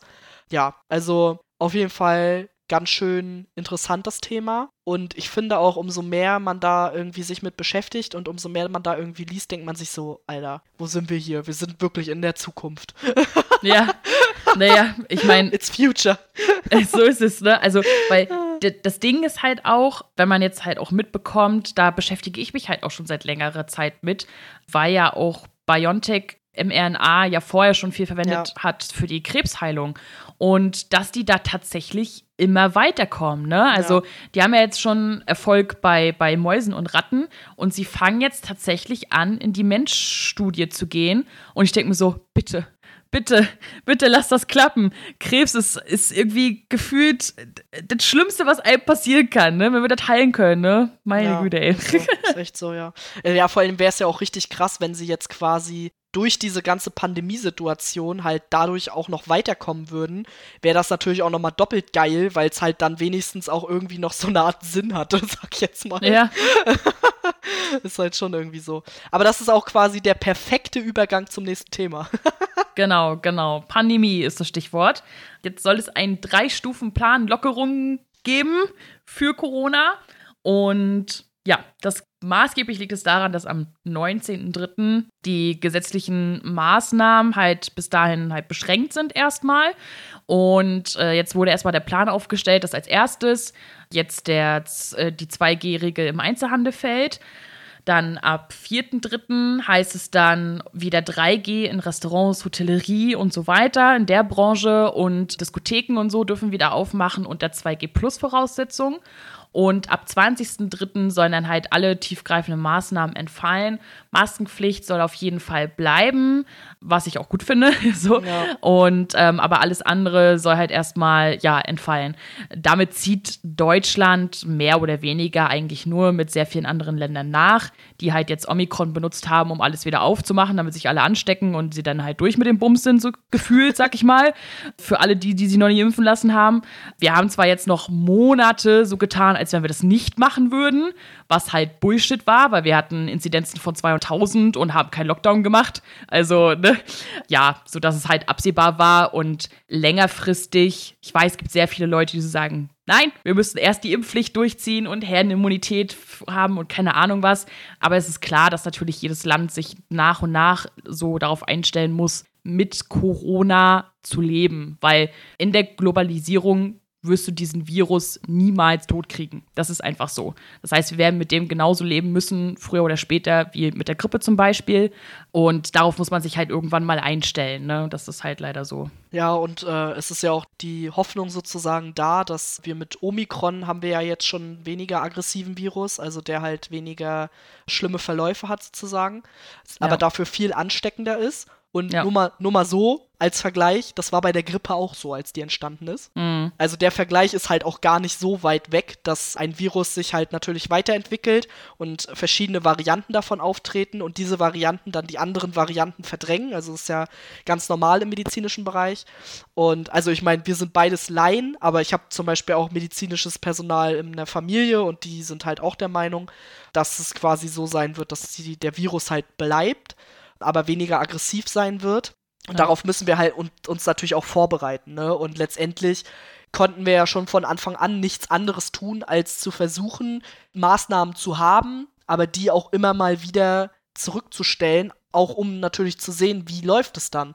Weil wir müssen ja. ja, irgendwann doch mal wieder in den Alltag zurückfinden, sag ich mal. Und selbst wenn sich wahrscheinlich nie wieder alles so hinstellen wird, wie es mal war, aber trotzdem muss man ja irgendwie wieder zurückkommen. Und äh, von daher war das halt absehbar. Und ich bin mal gespannt, äh, wie es dann ablaufen wird, weil sie haben natürlich auch gesagt, dass wenn die Krankenhausauslastungen dann wieder extrem steigen, sodass wir halt keine Intensivbetten frei haben, dann müssen sie natürlich Sachen wieder einführen, was ja auch logisch ist. Ja. Ja, und ich bin mal sehr gespannt, wie das wird. Also ich weiß, hier bei uns im Krankenhaus ist sowieso ganz schwierig, weil viele Operationen natürlich nicht durchgeführt werden konnten jetzt die ganze Zeit. Und dadurch wurden auch viele Stationen dicht gemacht, viele Stationen in Corona-Stationen umgewandelt, die dann jetzt frei sind und nicht genutzt werden und alles. Und das hat natürlich auch enorme Auswirkungen auf das Krankenhaus oder allgemein auf alle Krankenhäuser und vor allem natürlich auch auf das Personal, was man äh, ja auch ganz klar sagen muss.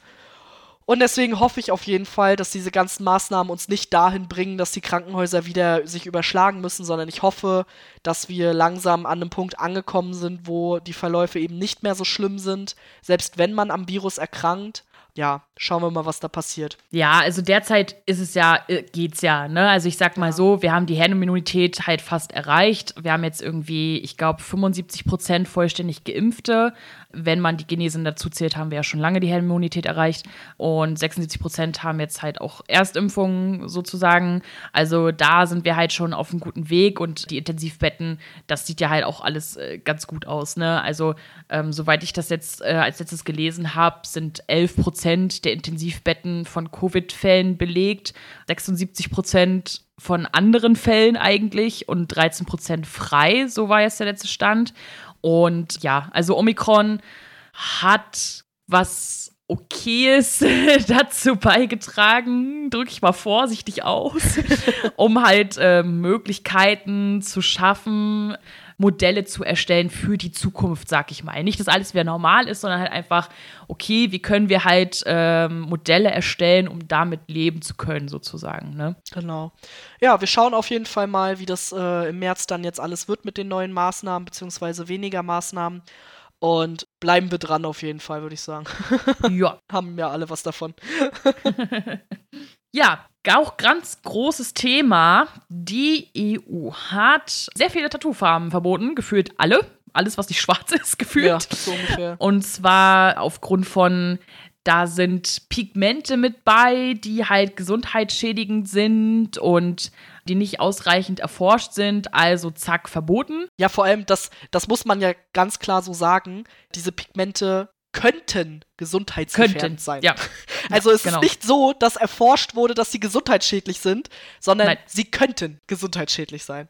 Richtig, genau, genau. Und dementsprechend sind da halt auch sehr viele Petitionen zugestartet, was total klar ist, weil für Tätowierer ist das halt der absolute Albtraum. Ne? Also ich habe halt natürlich auch welche im Freundeskreis und äh, die haben so gesagt, so, ja, irgendwo illegal aus dem Ausland holen oder so.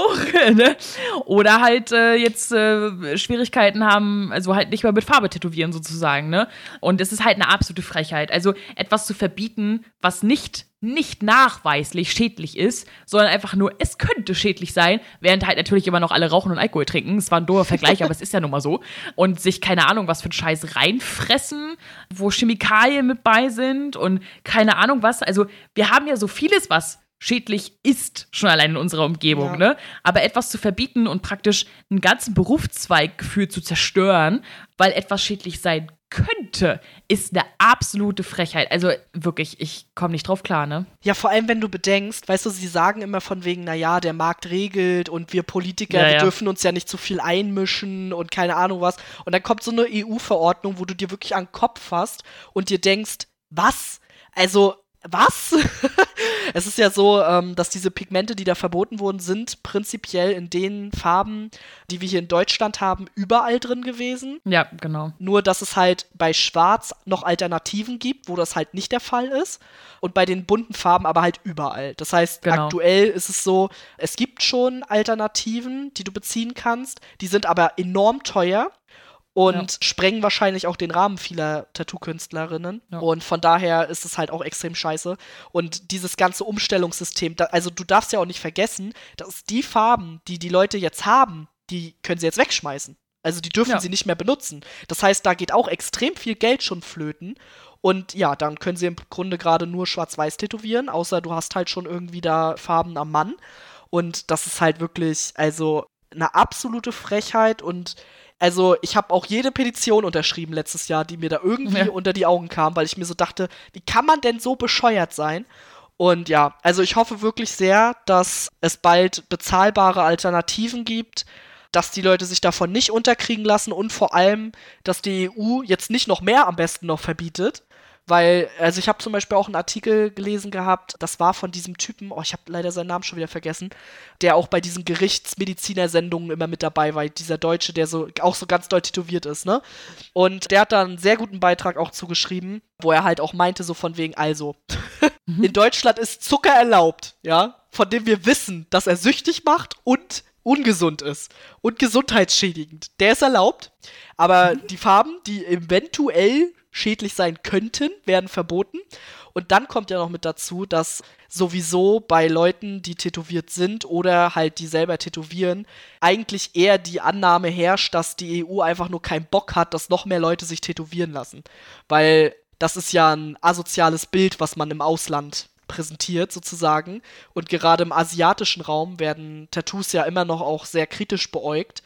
Und deswegen besteht Theorie, dass die EU gar nicht wegen der Schädlichkeit das macht, sondern um zu verhindern, dass sich noch mehr Leute tätowieren lassen. Und das finde ich eine sehr spannende und sehr steile These, die man wahrscheinlich auch nicht belegen kann, aber ich finde es sehr spannend. ja, Marc Benecke meinst du wahrscheinlich. Ja, genau, genau. Der gute Mann. ja, also, aber die Theorie dass sie es verbieten, damit die Leute sich nicht mehr tätowieren. Also ich will mich auch tätowieren lassen, aber sowieso in, in Schwarz. Also mich betrifft es theoretisch nicht. Aber es ist eine sehr interessante Theorie. Meinst du wirklich? Ich weiß also, nicht. Also, ich könnte es mir durchaus vorstellen. So ist nicht. Also, dass ja. es ein, ich sag mal, dass es ein Point ist, kann ich mir vorstellen.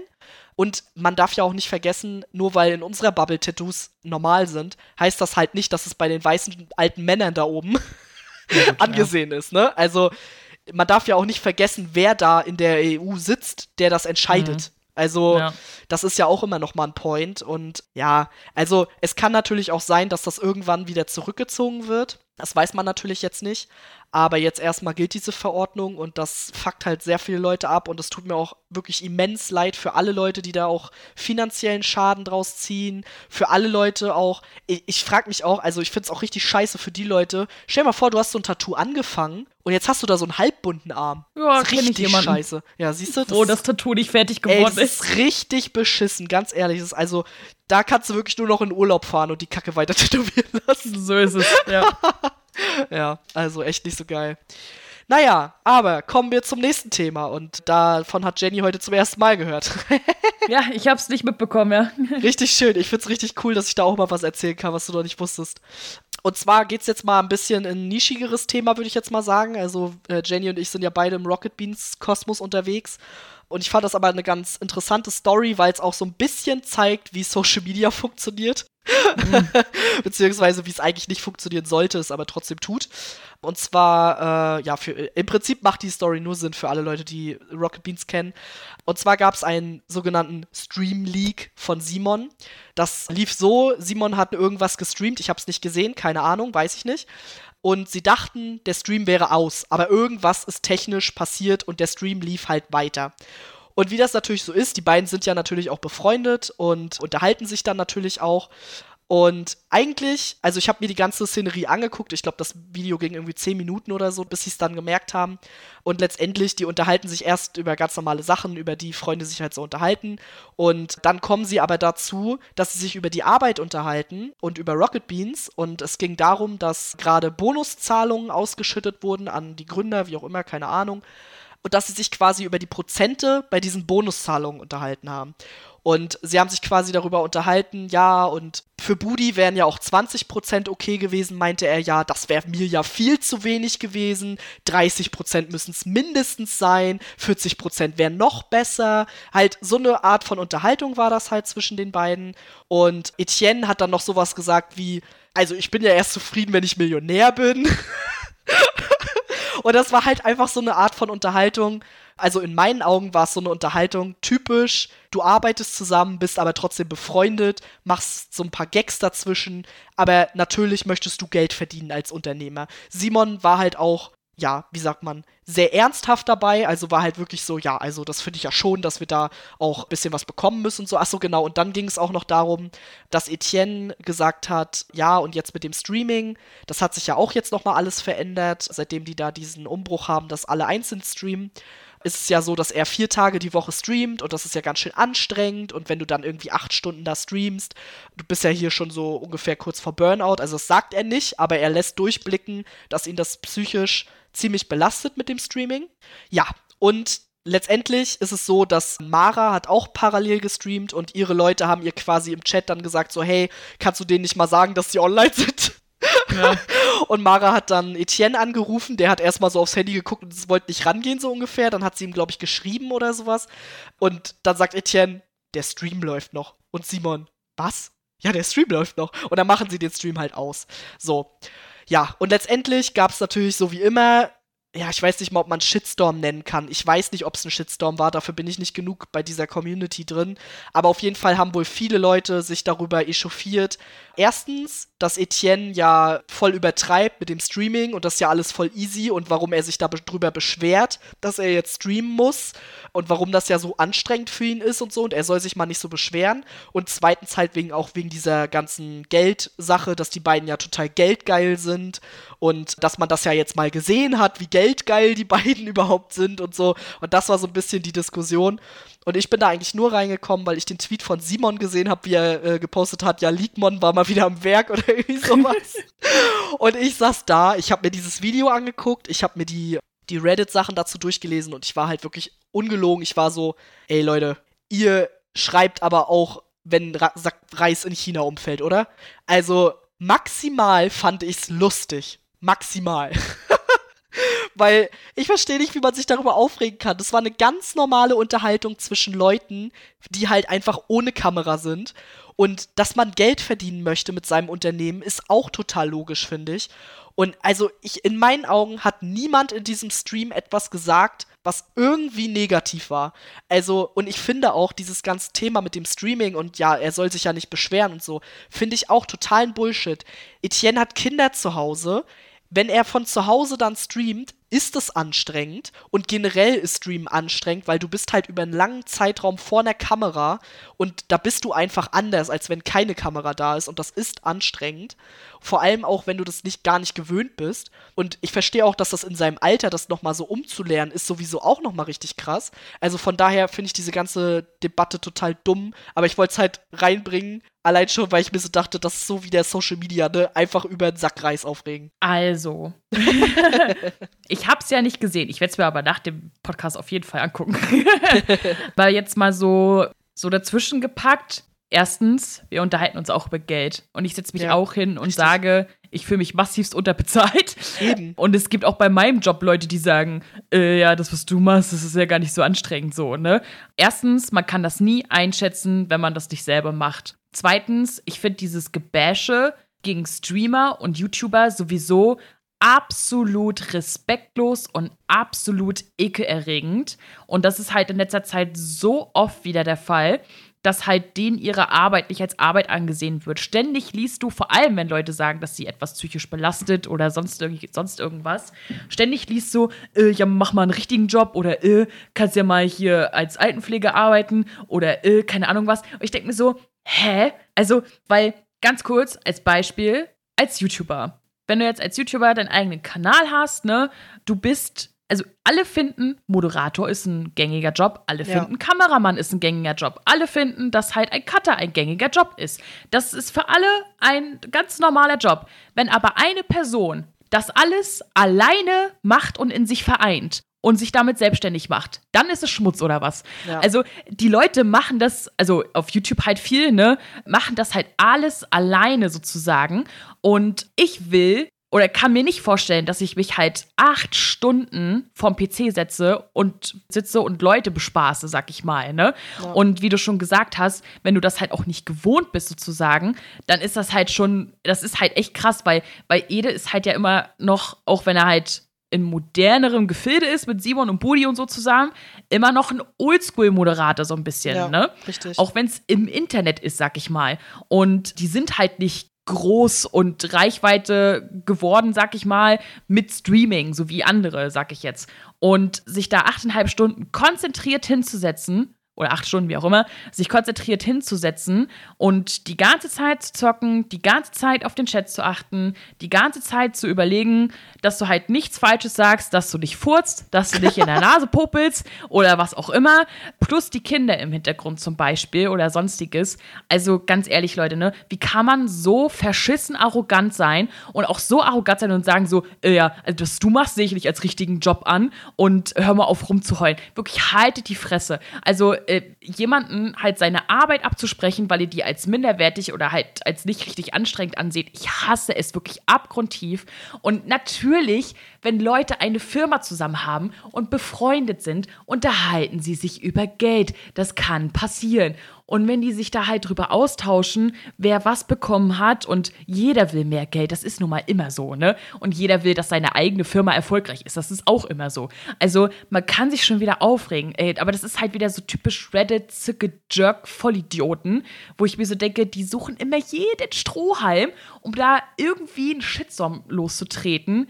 Also, oh, nee, ey. Ja, vor allem, weil, also ich finde, das ist auch so richtig an den Haaren herbeigezogen, einfach nur, um mal wieder jemanden runterzumachen. So. Weil ja, ich meine, Etienne bekommt es ja sowieso regelmäßig auf Social Media und sonst wo ab, was er ja. für ein Assi ist und keine Ahnung was. Und ich denke mir halt so, das war auch schon wieder so ein Ding, wo ich mir denke, Leute, also mal ganz im Ernst. Das ist einfach nur, um andere Leute runterzumachen, um jemanden, der in euren Augen erfolgreich ist, ein bisschen runtermachen zu können so eine Scheiße halt von sich zu lassen. Und ich war halt wirklich, vor allen Dingen, ich habe halt gedacht, als ich das alles so gelesen, weil ich habe es erst gelesen und dann gesehen sozusagen. Und ich habe ja. gedacht, was ist da passiert? Ne? Also ich habe gedacht, keine Ahnung, ich habe gedacht, die lästern über Kollegen oder weißt du sowas. Ne? Also ich habe gedacht, mal was Spannendes.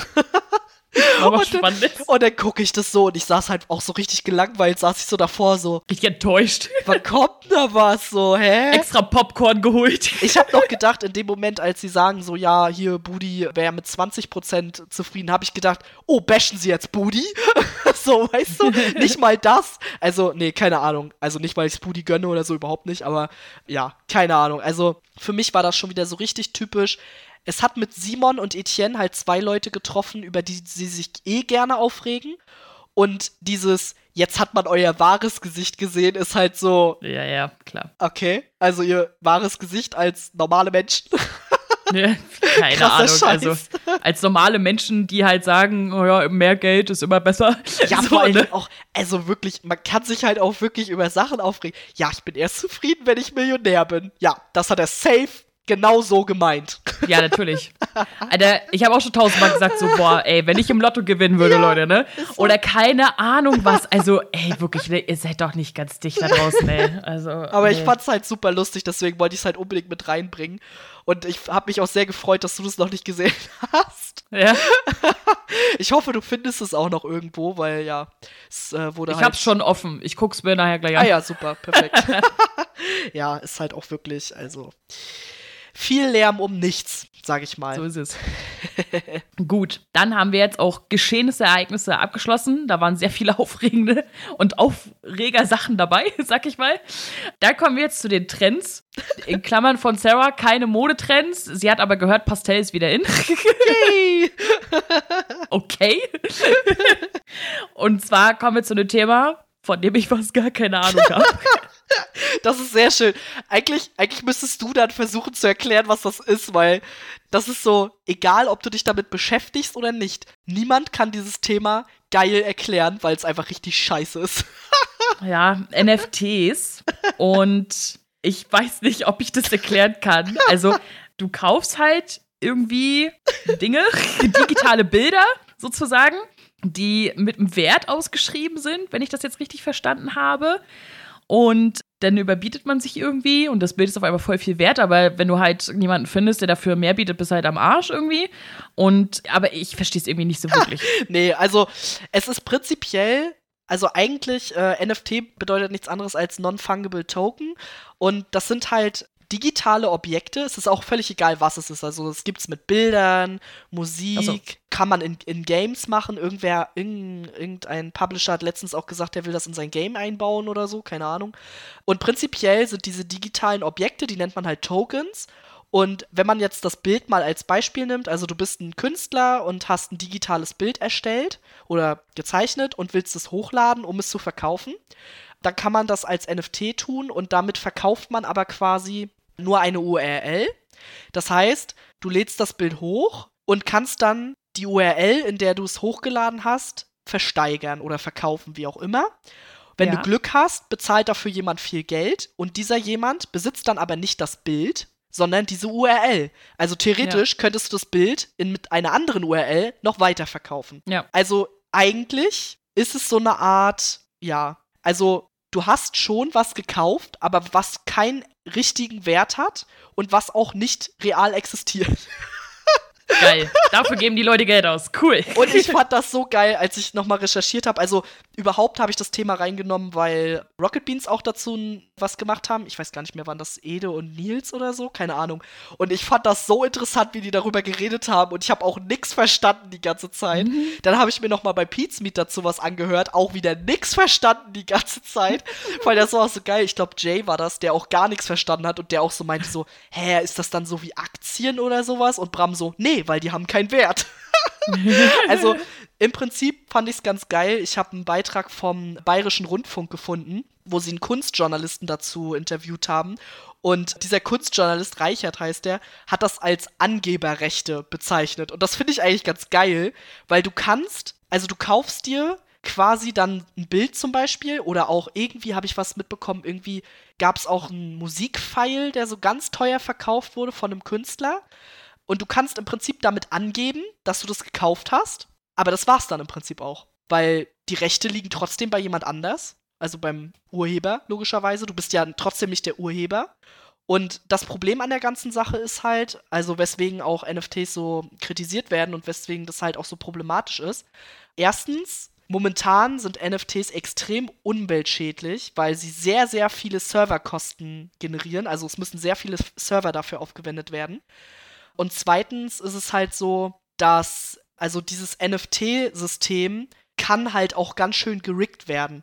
Also du könntest theoretisch dir online auch Bilder rausziehen, wo du sagst, hier, das finde ich ganz geil, das ist hier online verfügbar, das hat irgendwer irgendwo hochgeladen, kann man sich ganz normal runterladen, wie jedes andere Bild auch und könnte dann so tun, als wäre das sein eigenes und könnte das als NFT verkaufen. Ach ja, ist ja auch schon passiert. Mhm. Genau, das ist auch schon passiert alles.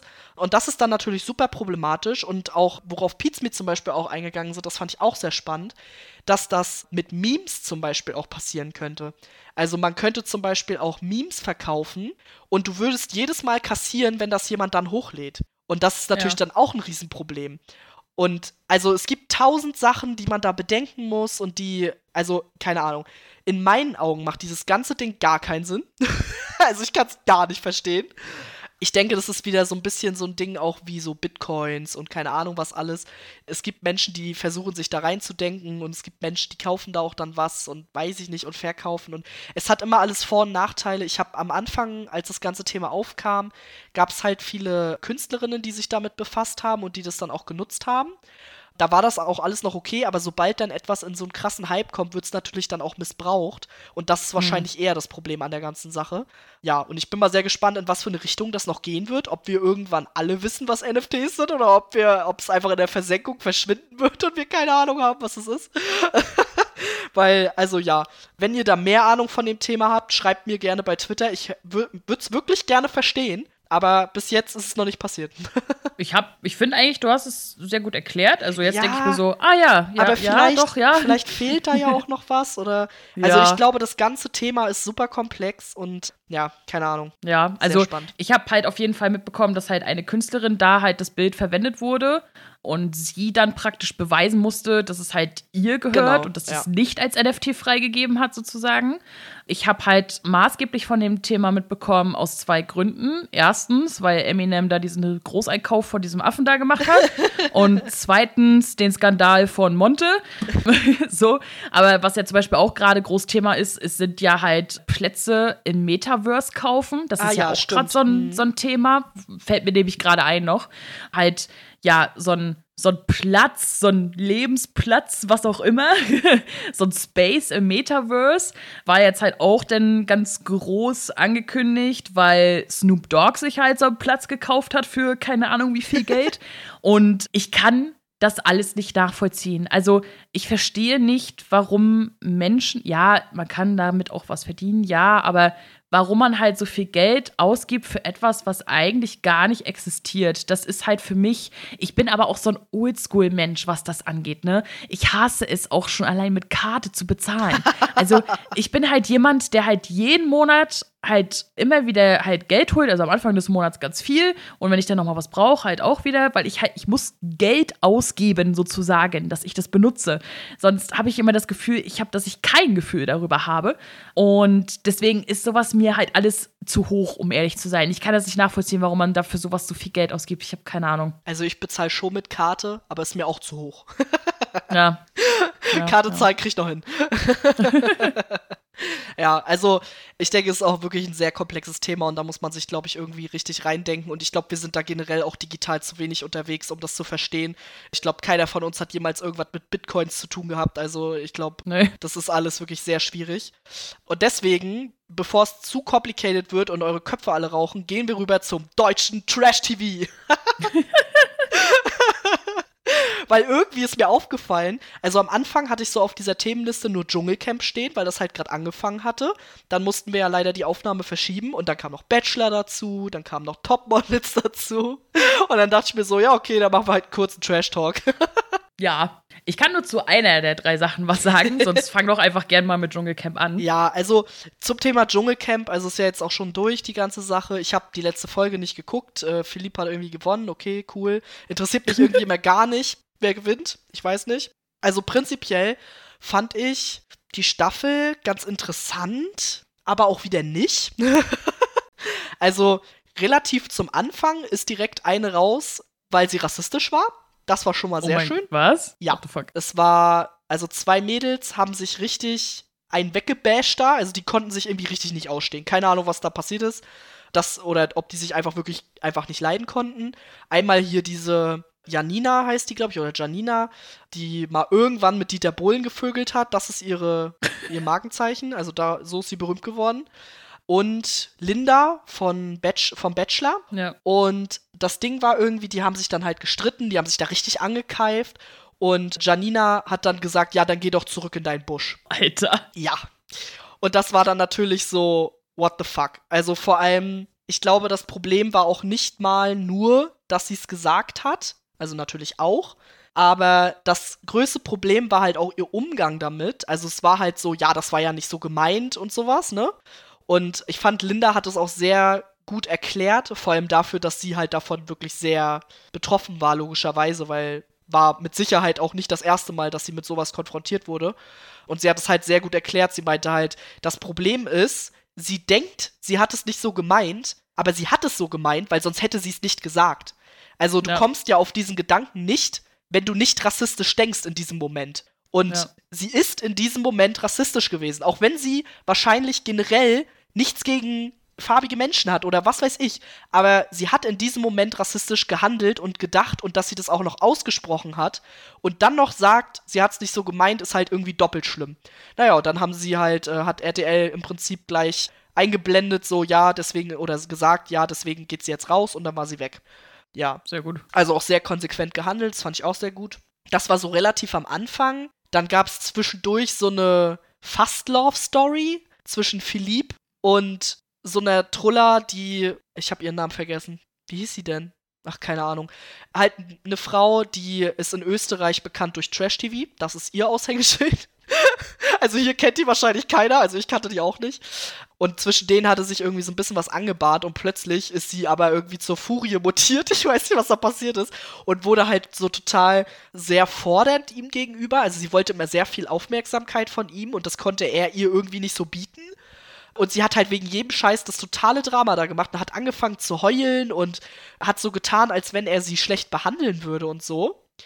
Und das war in meinen Augen extrem schwierig, weil alle um sie herum in diesem Camp waren halt so, oh ja, Philipp, wie verhältst du dich denn ihr gegenüber? Und das geht ja gar nicht. Und, ne? Und du spielst ihr hier was vor und keine Ahnung was. Und er war die ganze Zeit so, Ey Leute, ich hab gar nichts gemacht. Ich weiß nicht, was ihr Problem ist. Also eigentlich mochte ich sie ganz gerne, aber irgendwie weiß ich nicht. Und er hat sich dann halt auch nach und nach mehr zurückgezogen, logischerweise. Ja, und deswegen ich war auch sehr überrascht, dass er gewonnen hat deswegen, weil ich dachte, dass die Zuschauer das dann wahrscheinlich auch so aufgenommen haben.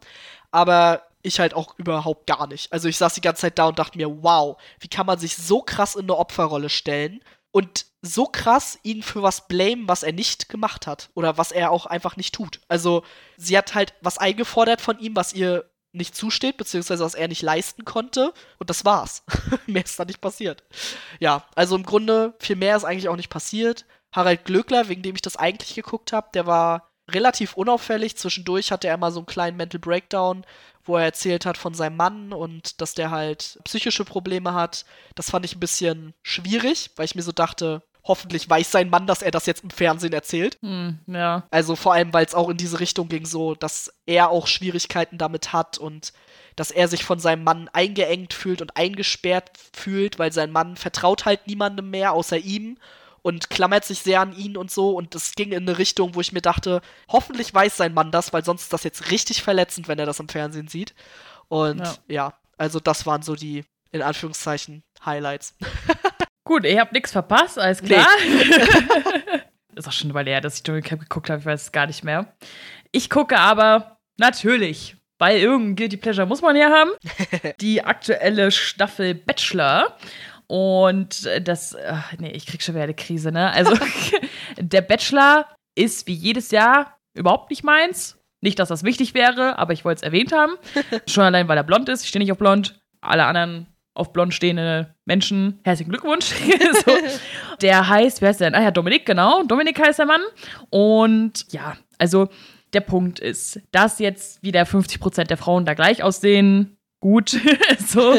Und dass man gefühlt, oder ich habe immer das Gefühl, nicht, dass ich die Repräsentation nicht gut finde, aber kennst du das, wenn da so Diversität in solchen Shows eingestreut wird, weil du weißt, dass die halt einfach wirklich nur zur Quote da sind. Ja, ja, ja. Also es gibt halt eine Schwarze, eine Latina und eine, die halt ein bisschen mehr auf den Rippen hat. Ja. Und die, die sind halt zur Quotenrepräsentation da. Und das finde ich so schade, weißt du, wie ich meine?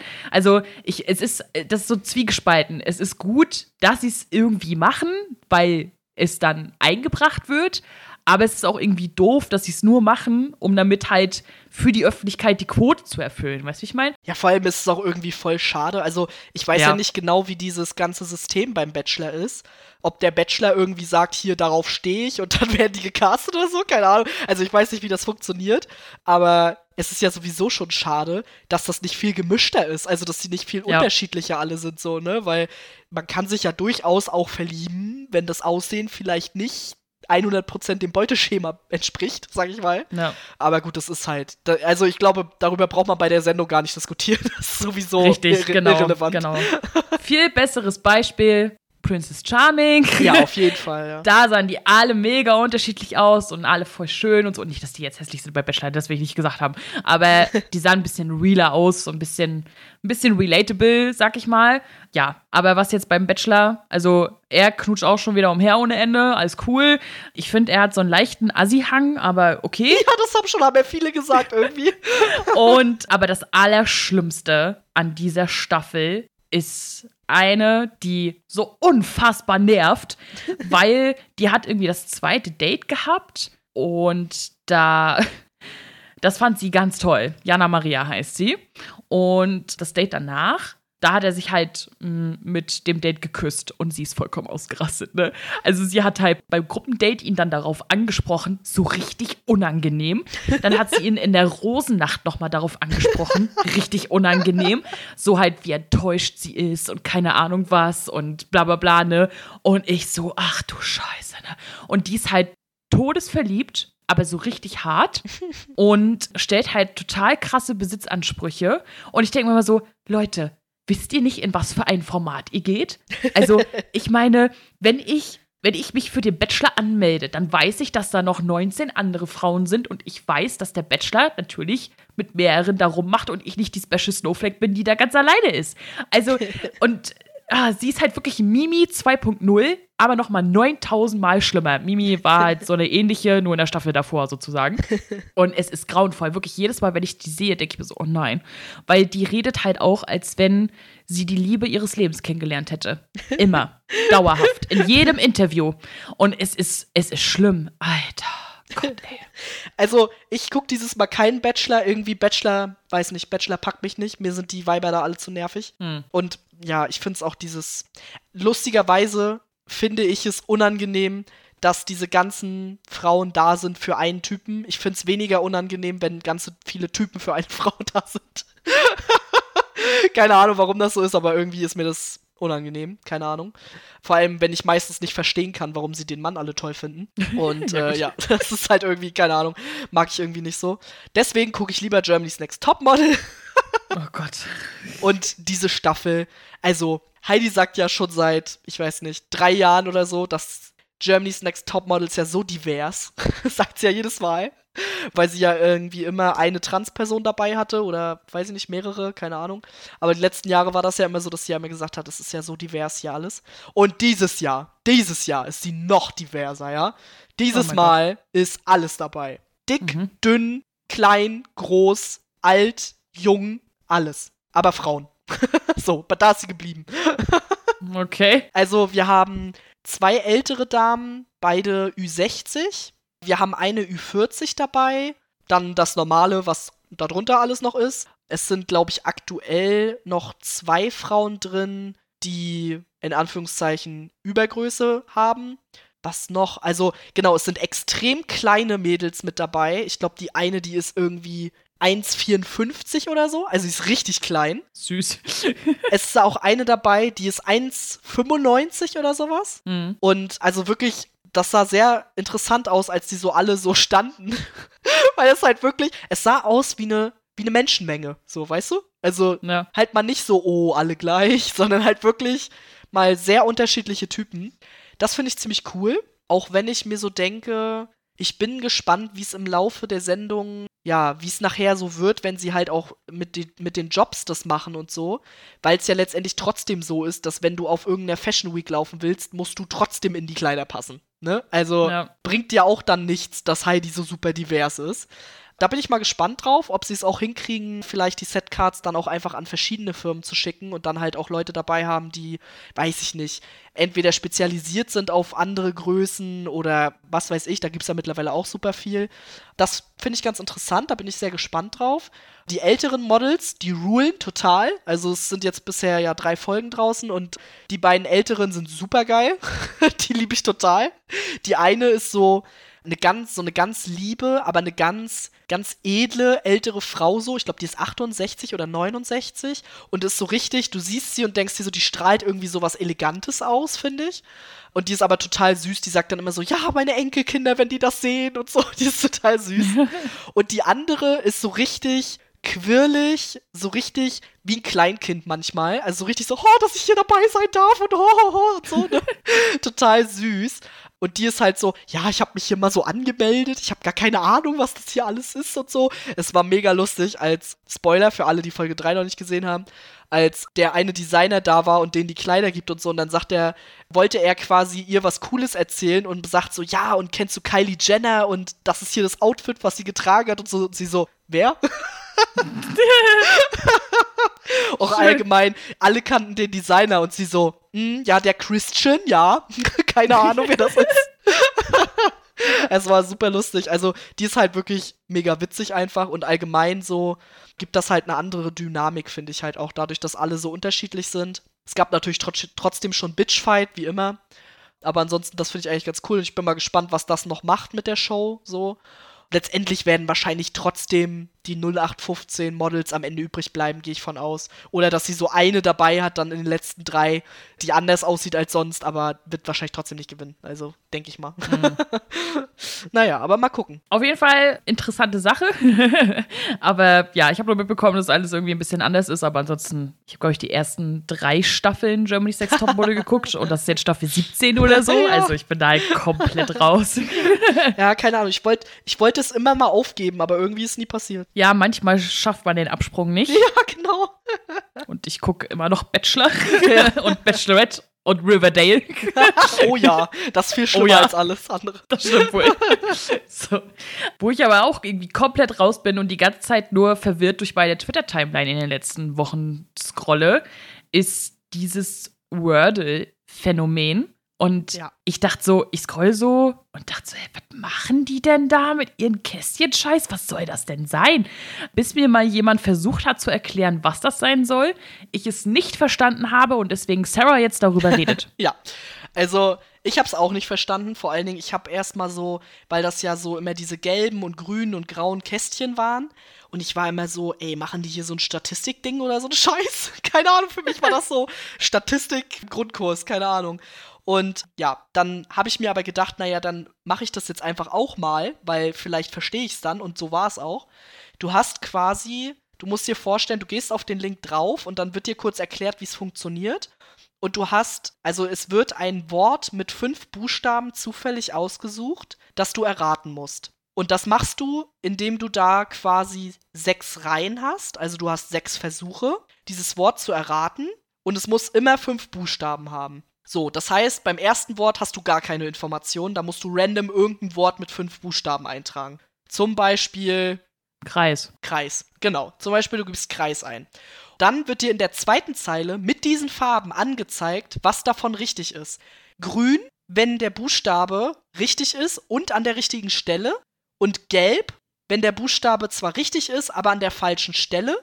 Und grau, mhm. Wenn der Buchstabe gar nicht enthalten ist. Mhm. Und das mhm. machst du halt dann so lange, bis du deine sechs Versuche aufgebraucht hast oder bis du das Wort erraten hast. Und das, was dir okay. letztendlich auf Twitter angezeigt wird, ist quasi der Verlauf. Also ja. meinetwegen dann gelb, dann zweimal grün und dann hast du das Wort erraten oder so. Alles grün. Mhm. Das ist das, was du auf Twitter dann immer siehst. Du siehst aber auf Twitter zum Beispiel gar nicht das Wort, sondern ja. immer nur diese Farben. Und deswegen ist es auch so irritierend.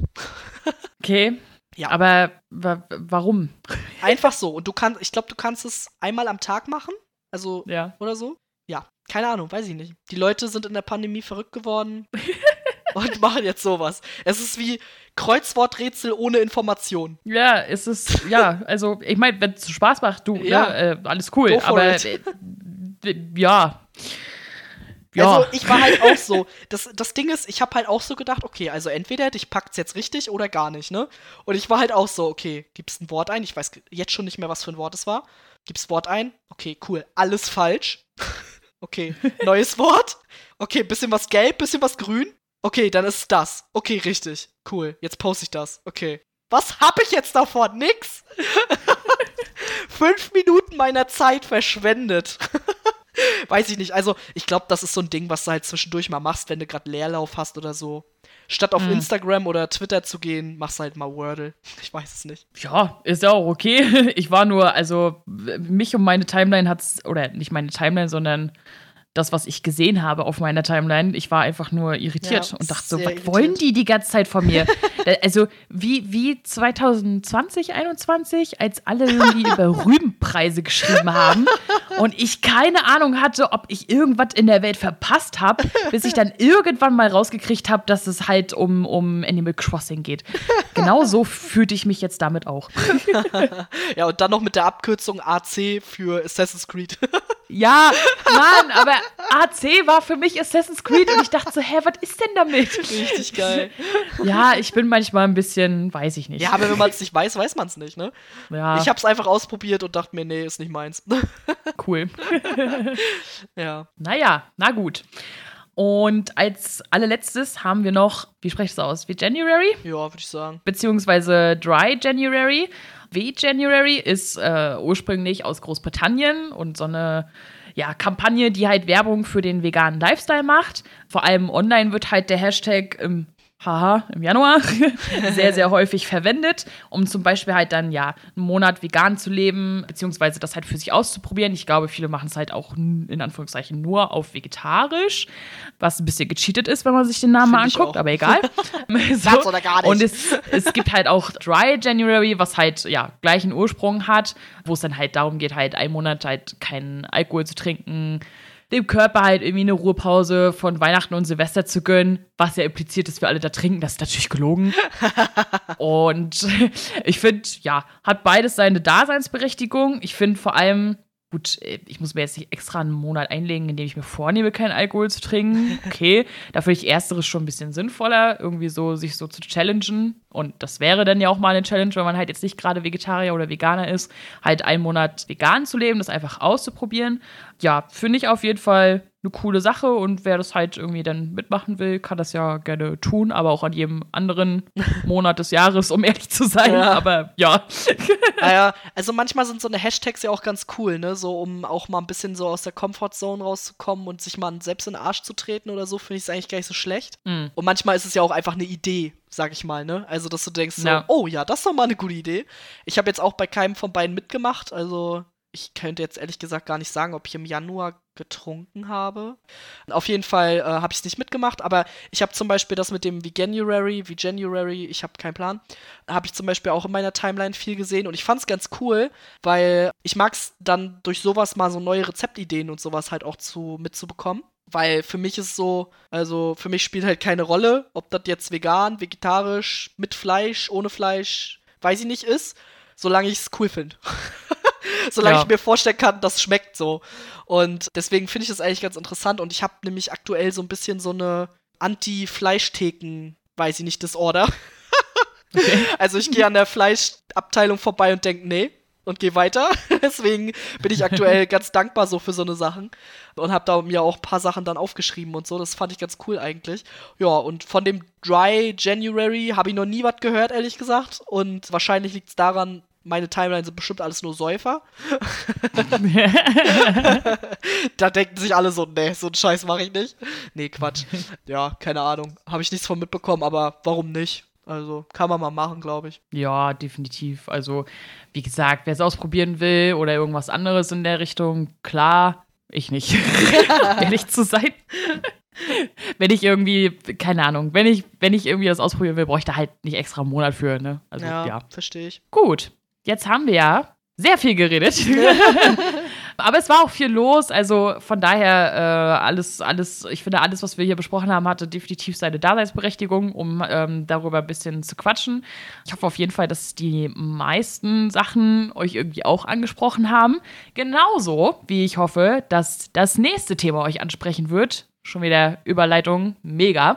Und zwar sprechen wir das nächste Mal über das ganze Avatar-Franchise, namentlich Avatar, Herr der Elemente und die Legende von Korra.